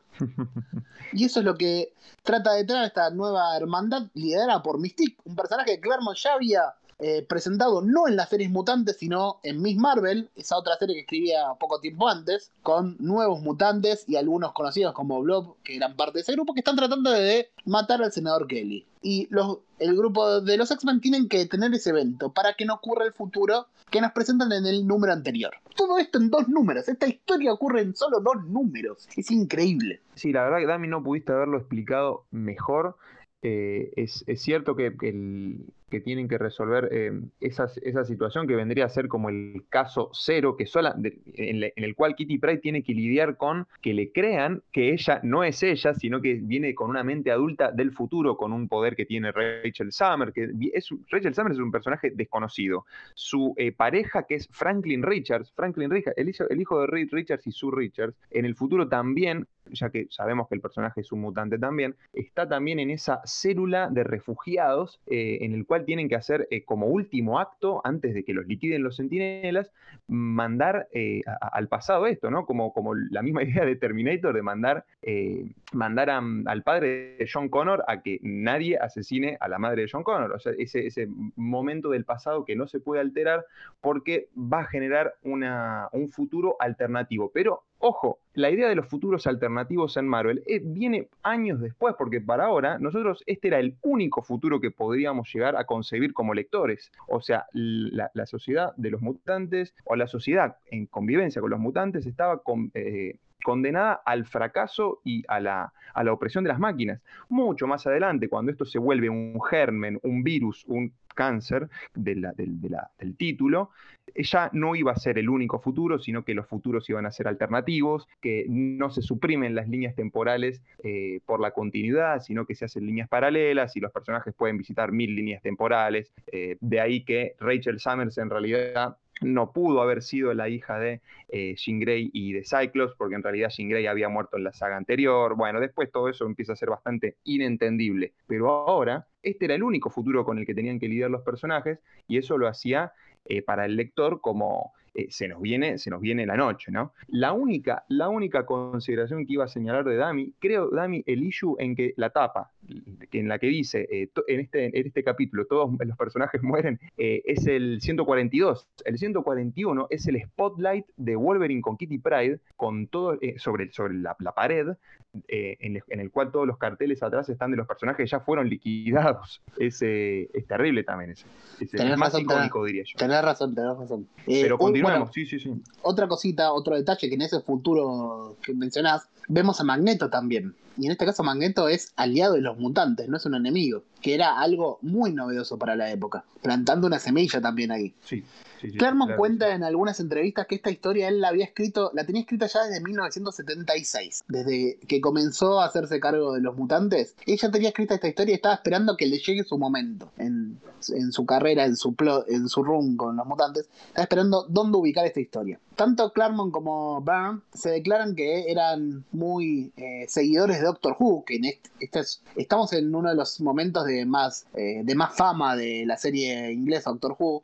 Es la época, si para que se ubiquen un poco, la, la época del cuarto doctor. Es el de la bufanda larga, que es uno de los más emblemáticos y es la época donde se hizo más famoso Doctor Who. Piensan que las raíces inglesas de ambos, sobre todo de Claremont, eh, era, ellos querían meter, dado, dado, ese fanatismo, querían meter una historia de viajes en el tiempo. Y eh, encontraron este momento. Es increíble. No, no sé, no sé con qué más decirlo. Es increíble que la, que la pudieran resolver eh, de manera tan compacta. Digo, es como ver la película de, Volver al Futuro, ¿viste? La primera película de Volver al Futuro, o sea, tiene sus, sus pequeños juegues, juegos eh, donde uno dice, che, pero esto es paradójico, pero eh, termina de una manera tan redonda que uno se la cree de pe a pa. Y acá lo logran, ¿eh? Acá lo logran y, es más bien la, fórmula de Stan Lee de hacer una historia cortita como fue la trilogía de Galactus donde pasaba todo. Bueno, acá también, acá pasa todo y, encima lo peor, Dami, lo peor es que se avecina la despedida de John Byrne ¿cómo que en el número siguiente John Byrne no está más, pero están en la cumbre acá? Y el que sí es el último número de John Byrne. No, Eh, no puede ser, no puede ser. Igual, esto me gustó este paralelismo que tiraste. Days of Future Past sería la trilogía de Galactus de los mutantes. Sí, sin duda. Mira, es- claro, está a nivel. que Sí. Es, es ese punto, es, esta es la idea que está arriba de todo. Además, lo afecta para siempre. Eh, Claro, coloca, Para bien y para mal. Claro, para bien y para mal. Eh, por ahí es un poco más virtuoso lo que hace la trilogía de Galactus. Y de ahí en adelante es increíble. eh, Fantastic Four. Pero en X-Men metes el tropo del, viaje en el tiempo. Que hasta el momento no lo habías tenido. Entonces creo que, después complica un montón las cosas. Y tenés un millón de sagas que tienen que ver con los viajes en el tiempo. O la recomendación de no hacerlos también. O de no cambiar. incluso, Sí. incluso hoy sigue siendo un tropo importante. Pero hay algo, más ahí. aparte. Aparte de ese tropo hay algo más que introduce que es la lucha contra el futuro. La lucha contra la extinción de los mutantes. Que se instala acá. Hasta este momento los mutantes eran algo más... eh, ¿Cómo decirlo? Algo más circense. Son, perso- son personas con poderes que van apareciendo y acá se toma la idea de una especie que está siendo perseguida, la historia ori- esa idea original que hasta el momento venía medio en el aire, y acá es, los mutantes es- eh, están siendo perseguidos. Ya, no- ya no, no es solo lo colorido de la lucha contra naves espaciales y extraterrestres. Acá lo que los persigue es el gobierno o una ramificación de una idea del gobierno. Eh, Sí, sí, sí, esto- claro, es- es acá un- se habla del arma- del es un arma de- del establishment, o sea, es una máquina que creó el, el- el- el Estado legislativo estado Sí. estadounidense. y es una cuestión cultural, social, todo eso está metido en esta historia. Acá es donde se empieza a hablar del, del acta de registro mutante, todo, todo ese tipo de cosas que van a volver a aparecer. Las Sí, ideas que aparecen acá están durante todo el run de Claremont y siguen hasta el día de hoy. Y después termina apreciación. termina Bern en 143 con ese número que yo mencionaba. En donde hace una despedida hermosa y donde la coloca a Kitty Pride, a mi entender, que es así junto a Wolverine, otro de mis personajes favoritos de, de los mutantes. Creo que el femenino es mi favorito. Sí. Este, y posiblemente mi favorito de toda la editorial, eh, a ese nivel. Y, y realmente este, cierra con, con todo, cierra hermoso, con una historia autoconclusiva. Después de un montón de sagas grosísimas, tenés una historia pequeña, comprimida, bien dibujada y, y que privilegia a, a este personaje que tenía pocos números porque, bueno, como dijimos, se introduce al grupo a- al comienzo de- de esta charla. Es Sí, cierto, sí, y encima hacen, hacen una, te diría que hacen un juego con eh, una idea que venía de antes, que era la idea del, de Alien, junto con una idea que iba a venir después, que era Mi Pobre Angelito. Para mí ese número es una conjunción entre Home Alone y Alien de Ridley Scott, porque recordemos que Kitty Pryde tiene que pasar su primera noche sola en la mansión mientras los, los X-Men están en una misión X y tienen que eh, enfrentar una, como es? una invasión como es en Mi Pobre Angelito. Los ladrones que vienen a robar en la casa acá son unos, unos demonios, pero unos demonios a la Alien, ¿no? Entonces, eh, la, la verdad yo la disfruté bastante y sí, ahí me di cuenta, creo, cuando venía leyendo el run de Claremont, la, la riqueza de estos números que son los unitarios, ¿no? Esta vez creo que fue la primera vez que dije, che, acabo de leer una historia en un solo numerito y mirá qué buena que está. Y bien, Y acá lo que tenemos también es la partida de Bern responde a un par de cosas. Eh, ya había mencionado Martín eh, este, estos roces que empezaba a haber entre Claremont y Bern, estos recelos. Eh, se dice que Claremont está un poco celoso en sí, no, no estaba muy conforme con la relación que tenía John Byrne con el editor en ese entonces, que era Roger Stern, que no estaba muy convencido de las decisiones editoriales que tomaba Roger Stern y él creía que esas decisiones iban favoreciendo más a Byrne que a él. Había- estaba planteado ya ese conflicto. Pero quizás lo más importante, para la partida de Byrne, este acepta hacerse cargo de los Cuatro Fantásticos, los Fantastic Four. Se va a hacer, a ser guionista y dibujante al mismo tiempo de Fantastic Four. Después de esto, tenemos un número de transición, el 144, que es con Brent Anderson, que es como, lo puedes saltar tranquilamente. Es una historia en solitario de Cyclops con El Hombre Cosa, con Man, Man con Despair, que es una continuación de una historia que había hecho Claremont para Marvel Teen Up, que es como, había que meter, podía estar acá como podía estar en cualquier lado. Y después viene el último arco de esta saga, que es La Vuelta de Cockrum. Los números que van del 145 al 150 Cockrum, que se había ido al principio, como mencionamos, lo dejamos en el, en el clímax de la saga de, de la saga del Fénix, y acá vuelve. Para llegar a ese número emblemático que es el 150, también tenemos la colaboración de Joe Rubinstein. Ahora tenemos a los X-Men, a los que se suman viejos personajes que no venían apareciendo, que eran Iceman, Havoc, Polaris, se suman al grupo. Tenemos un enfrentamiento así muy grandilocuente contra el Doctor Doom y contra Arcade. Tenemos un arco paralelo que nos sigue contando las historias de, Scott, Son- de Scott en solitario. Scott se transforma para esta época, a pesar de haber dejado el grupo, se transforma en un personaje recurrente. Claremont nos, iba, nos seguía contando lo que vivía Scott en, su, en sus viajes en solitario. Acá nos da, nos presenta a Lee Forrester, que era una marinera, que establece una relación con Scott, que ambos terminan encontrando a Magneto en una isla secreta donde Magneto estaba ocultándose. Eh, tenemos alguna participación así como anecdótica de, de Dazzler, de Spider-Woman. Un enfrentamiento importante que es Caliban que trata de secuestrar a Kitty Pryde para, ser, para que sea su novia. Nos presenta el personaje Caliban. Caliban va a ser tiempo después el primero de los Morlocks, esta idea que nos va a presentar Claremont más adelante. Pero acá le empieza a setear. Aparece nuevamente este villano que es Garok, que lo habíamos mencionado en la etapa anterior. Y el punto álgido de todo esto es el enfrentamiento de todo el grupo contra el gran villano, que es Magneto. Entre estos números también está todo el, chiste clásico de Kitty Pryde que está probándose nuevos trajes, tratando de encontrar su personalidad, probando nuevos eh, nombres clave, que pasa a ser Sprite, Shadowcat, que pasa a ser Ariel, todo esto. Y bueno, esto es, estos cinco números es la gran historia de finalización de esta etapa, que es la vuelta a Cockrum. Y el número 150, que es increíble, ¿no, Martín? Sí, sí, es el, es el número que se llama eh, Yo Magneto, ¿no? Es el, el- el número que ve de nuevo el resurgir de este, de este villano clásico que venía, estaba siendo como enterrado y guardado por, por Claremont hace mucho tiempo, eh, esperando volver a resurgir. Resulta que Magneto, en el número 150, eh, viene con una idea un poquito terminante. Le da un ultimátum al mundo, como en una cadena no nacional, sino en, una cadena internacional, se presenta frente a las autoridades y dice, eh, como es, quiero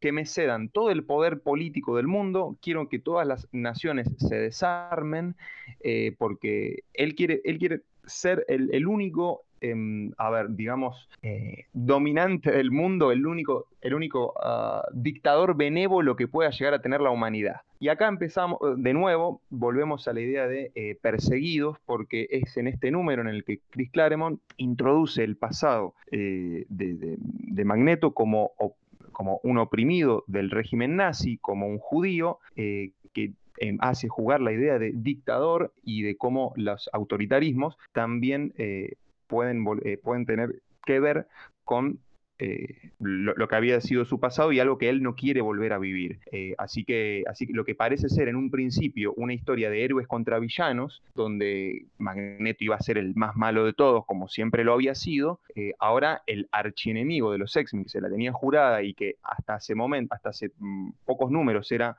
muy monofacético, por así decir, pasaba a ser un tipo polifacético, un tipo que tenía un trasfondo, un un tipo que, eh, con el cual el lector podía llegar a entender cuáles eran sus motivaciones, qué era lo que lo había, llegado a hacer así o a, sus convicciones, y era esto de que había sido un tipo superviviente de los campos de exterminio nazi y que años, años atrás había tenido el surgimiento de sus poderes, no en una plaza con sus amigos, no en un restaurante comiendo una hamburguesa y de repente eh, sabe que puede, puede largar lo- los pedazos de hamburguesa por las orejas y eso es un poder, sino que el tipo estaba preso de los campos de exterminio nazi junto con su, eh, con su madre y, ahí fue que nació su, poder y entonces él empieza a tener un poder por sobre sus oprimidos, eh, sus opresores, mejor dicho. Entonces eh, le empieza a dar Claremont un montón de sofisticación a este y, de ahora en más va a ser uno de sus personajes fetiche, pero para lo que es el desarrollo de personaje.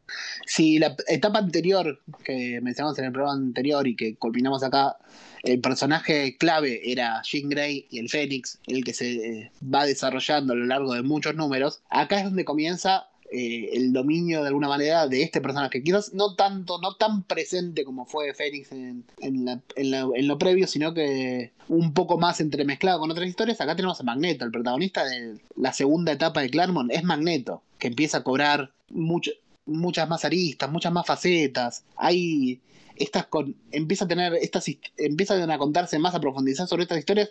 Por ejemplo, Acá Kitty Pryde sirve como una especie de conexión con Magneto, ambos. Kitty Pryde también judía, Magneto con toda esa carga que contaste recién Martín. Eh, acá se transforma en otro personaje, ya no es un villano plano. Y hay, hay un simbolismo fuerte que toma Claremont que es con el tema del casco, ¿no? Claro, exactamente. A partir de ahora, el villano eh, empieza a tener, empieza a vivir y, eh, por ahí con la cara descubierta, sin esa protección, sin ese anonimato a la Doctor Doom, todo tapado, con, cubriendo sus, sus imperfecciones, sus, las cosas que le hacen a él sentir esa, eh, esa, discordia, ¿no? Eso, esa, esa, maldad, sino que ahora Magneto es un, un tipo que está convencido de lo que dice, se hace responsable de lo que piensa y empieza a ser un, un estandarte alternativo.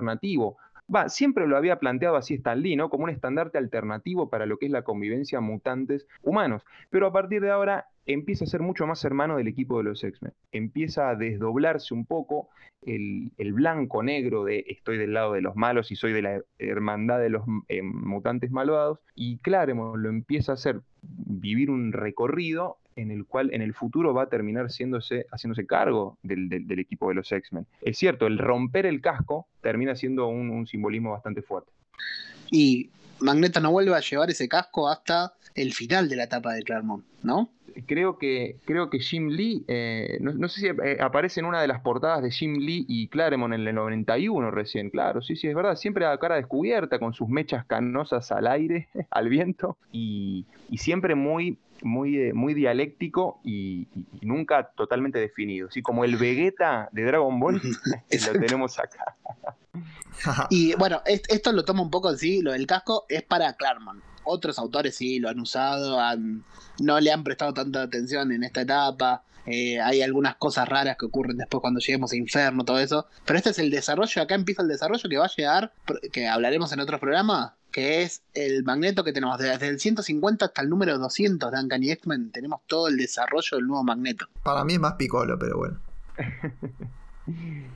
Pero, bueno, sí, sí, habría que ver si es, si es Piccolo, quién sería el aprendiz a, la Gohan, ¿no? Porque Piccolo tenía una actividad muy paternal con Gohan. En este caso, pero yo diría que Piccolo podría, ser el Wolverine de Kitty Pride. No, para mí es Piccolo es eh, Magneto y Vegeta es más Wolverine. Ocupa ese lugar del cool, del antihéroe que a uno le atrae porque se hace el malo y todo eso. Este, la, reconversión a tener cierta docencia, cierta actitud eh, de paternal con algunos, este, lo convierte a mi criterio en ese. Igual no, no son comparables porque no, el shonen Es, es, lineal por ahí en algún modo y esto no tanto. Y bueno, este desarrollo, este, este comienzo que le da al desarrollo de Magneto, es tan fuerte que incluso hizo ruido sobre autores, no los autores posteriores, los autores que vinieron 10, 15 años después. Esto rompía, por ejemplo,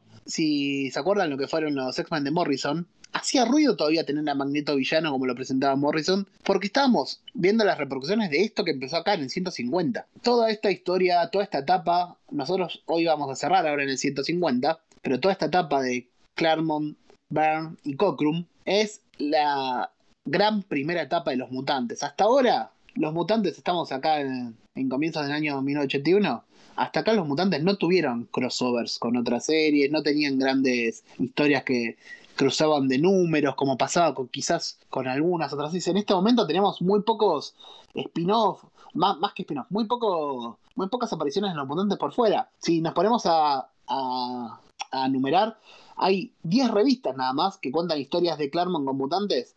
Por, 10 eh, revistas, 3 revistas que cuentan historias de mutantes por fuera de esto. Tenemos el Anual de los Avengers del 10, que es para este momento, donde Claremont eh, arma una historia con Carol Danvers, con Miss Marvel, donde presenta, nos presenta por primera vez al personaje de Rogue, que le saca los poderes, nos presenta también a Mystique, que ya la, la vemos en esta la, la había presentado ya en, en su historia En previa Marvel, con Miss. Marvel. Acá también Marvel. está. Nos conecta esto que después lo va a usar en Days of Future Past también, a Mystique. Bueno, esta es una de las pocas participaciones de mutantes de personajes con Claremont en la cabeza que aparecen en otras series que no sean de los X-Men. ¿Qué más sí, tenemos, Martín? ese era un anual de los, eh, de los Vengadores que dibujaba Michael Golden y igualmente la protagonista sí es Carol Danvers ahí. Eh, de- también tenemos un número de Bizarre Adventures, eh, una de las revistas de antología de, de Marvel, dibujada es curioso esto, si no me equivoco es, con John Buscema y es una, eh, un arte que está todo hecho a lápiz y en blanco y negro. Es, em, cuenta la historia de eh, cuando ya Jean Grey había, estaba muerta como personaje, estaba eh, erradicada del canon. Volvemos al pasado y la mm, hermana cuando va a visitar la tumba de Jean Grey tiene un flashback de una aventura que habían tenido en su momento una vez que habían ido a la playa, eh, eh, porque ella siempre estuvo muy contrariada con esto de yo sé que Jean Grey es mi hermana y es una mutante y yo no lo soy. ¿Qué se siente ser mutante? Es, eh, ella es igual que yo, es, los mutantes son malos, ¿qué tengo que hacer con mi hermana? ¿Cómo la tengo que tratar de ahora en más? Y es una historia que Claremont hace para humanizar el lado eh, de los mutantes como para que su hermana entre en confraternidad, eh, va, que, ah, que exista una confraternidad entre hermanas y que le, le dé un sano luto y su duelo, que ahora me olvidé el nombre de la, de la hermana de Jean Grey, eh, pueda Sara, hacer que Sara. Sara, ahí está, Sara Grey, pueda hacer que su, su hermana Jean descanse en paz eh, después de haber en- vivido una aventura con, con gente, mm, con, con unas sirenas o algo así, eh, en la que Jean Grey le había salvado la vida. Eh, también nos queda eh, uno más que es un Marvel Team Up, el Marvel Team Up número 100. eh, recordemos, lo- los Marvel Team Ups eran revistas en que Spider-Man tenían invitados otros personajes. El Marvel Team Up número 100 lo escribe Claremont, lo dibuja Frank Miller y es una historia en la que aparece eh, Peter Parker, los Cuatro Fantásticos y la amenaza es una, una amenaza mutante. Una amenaza mutante de una joven que era un personaje nuevo, que no estaba sabiendo controlar sus poderes, pero tenía la, facilidad de controlar mentes. Este personaje era, iba a ser Karma, iba a ser eh, Xian Mankoy, ¿no? Eh, que eh, en el futuro iba a protagonizar el nuevo equipo de Claremont años después, que eran los nuevos mutantes, eh, pero que también Claremont se ocupaba de darle ya en el mismo Marvel Team Up un trasfondo súper grueso, súper denso de su pasado en Corea, eh, con su tío, que era también un, un, un En. Vietnam, que- en Vietnam. en, en Vietnam, en Vietnam, era claro, vietnamita, perdón. Eh, gracias. Son todos chinos. No, típico. Y, y ya Claremont, como siempre, se ocupaba de darle trasfondo a todo lo que pudiera, eh, no- no- no, porque le molestaban los personajes acartonados y superficiales. Entonces, eh, esas son una de las poquitas incurrencias que hubo por fuera del título original. Eh, muchas de las cosas también que nos enteramos hoy del tras bambalinas de la saga del Fénix, conviene también aclarar que hay un número del año 84 que se llama Fénix, la historia jamás contada editada por Marvel, editada por Forum, por ejemplo, también en una revistita, que viene no solo con la manera en que Claremont hubiera escrito y John Byrne hubiera dibujado la historia original de, cuatro capítulos, o sea, con el desenlace en que Jean Grey hu- hubiera estado viva, sino que también atrás hay unos extras muy interesantes en los que hay una entrevista que se grabó y está desgrabada ahí entre Jim Shooter, eh, Chris Claremont, John Byrne y el entrevistador, que ahora eh, no recuerdo su, su nombre. Y está todo ahí explicado cuáles eran las ideas de uno, del otro y por qué editorialmente se, se decidió eh, que tuviera otro, otro, otro desenlace. Así que, bueno, todo eso Marvel lo editó, eh, son algunas de las cosas que, que hicieron por fuera, pero como sabrán hasta ahora, muchos invitados del universo Marvel no hubo, no era que a cada rato te caía Spider-Man o, los Cuatro Fantásticos o una amenaza de, eh, de- de los otros títulos, porque venía siendo un título bastante contenido X-Men. Eh, la serie se, se puede entender a la perfección leyendo cada numerito del título principal.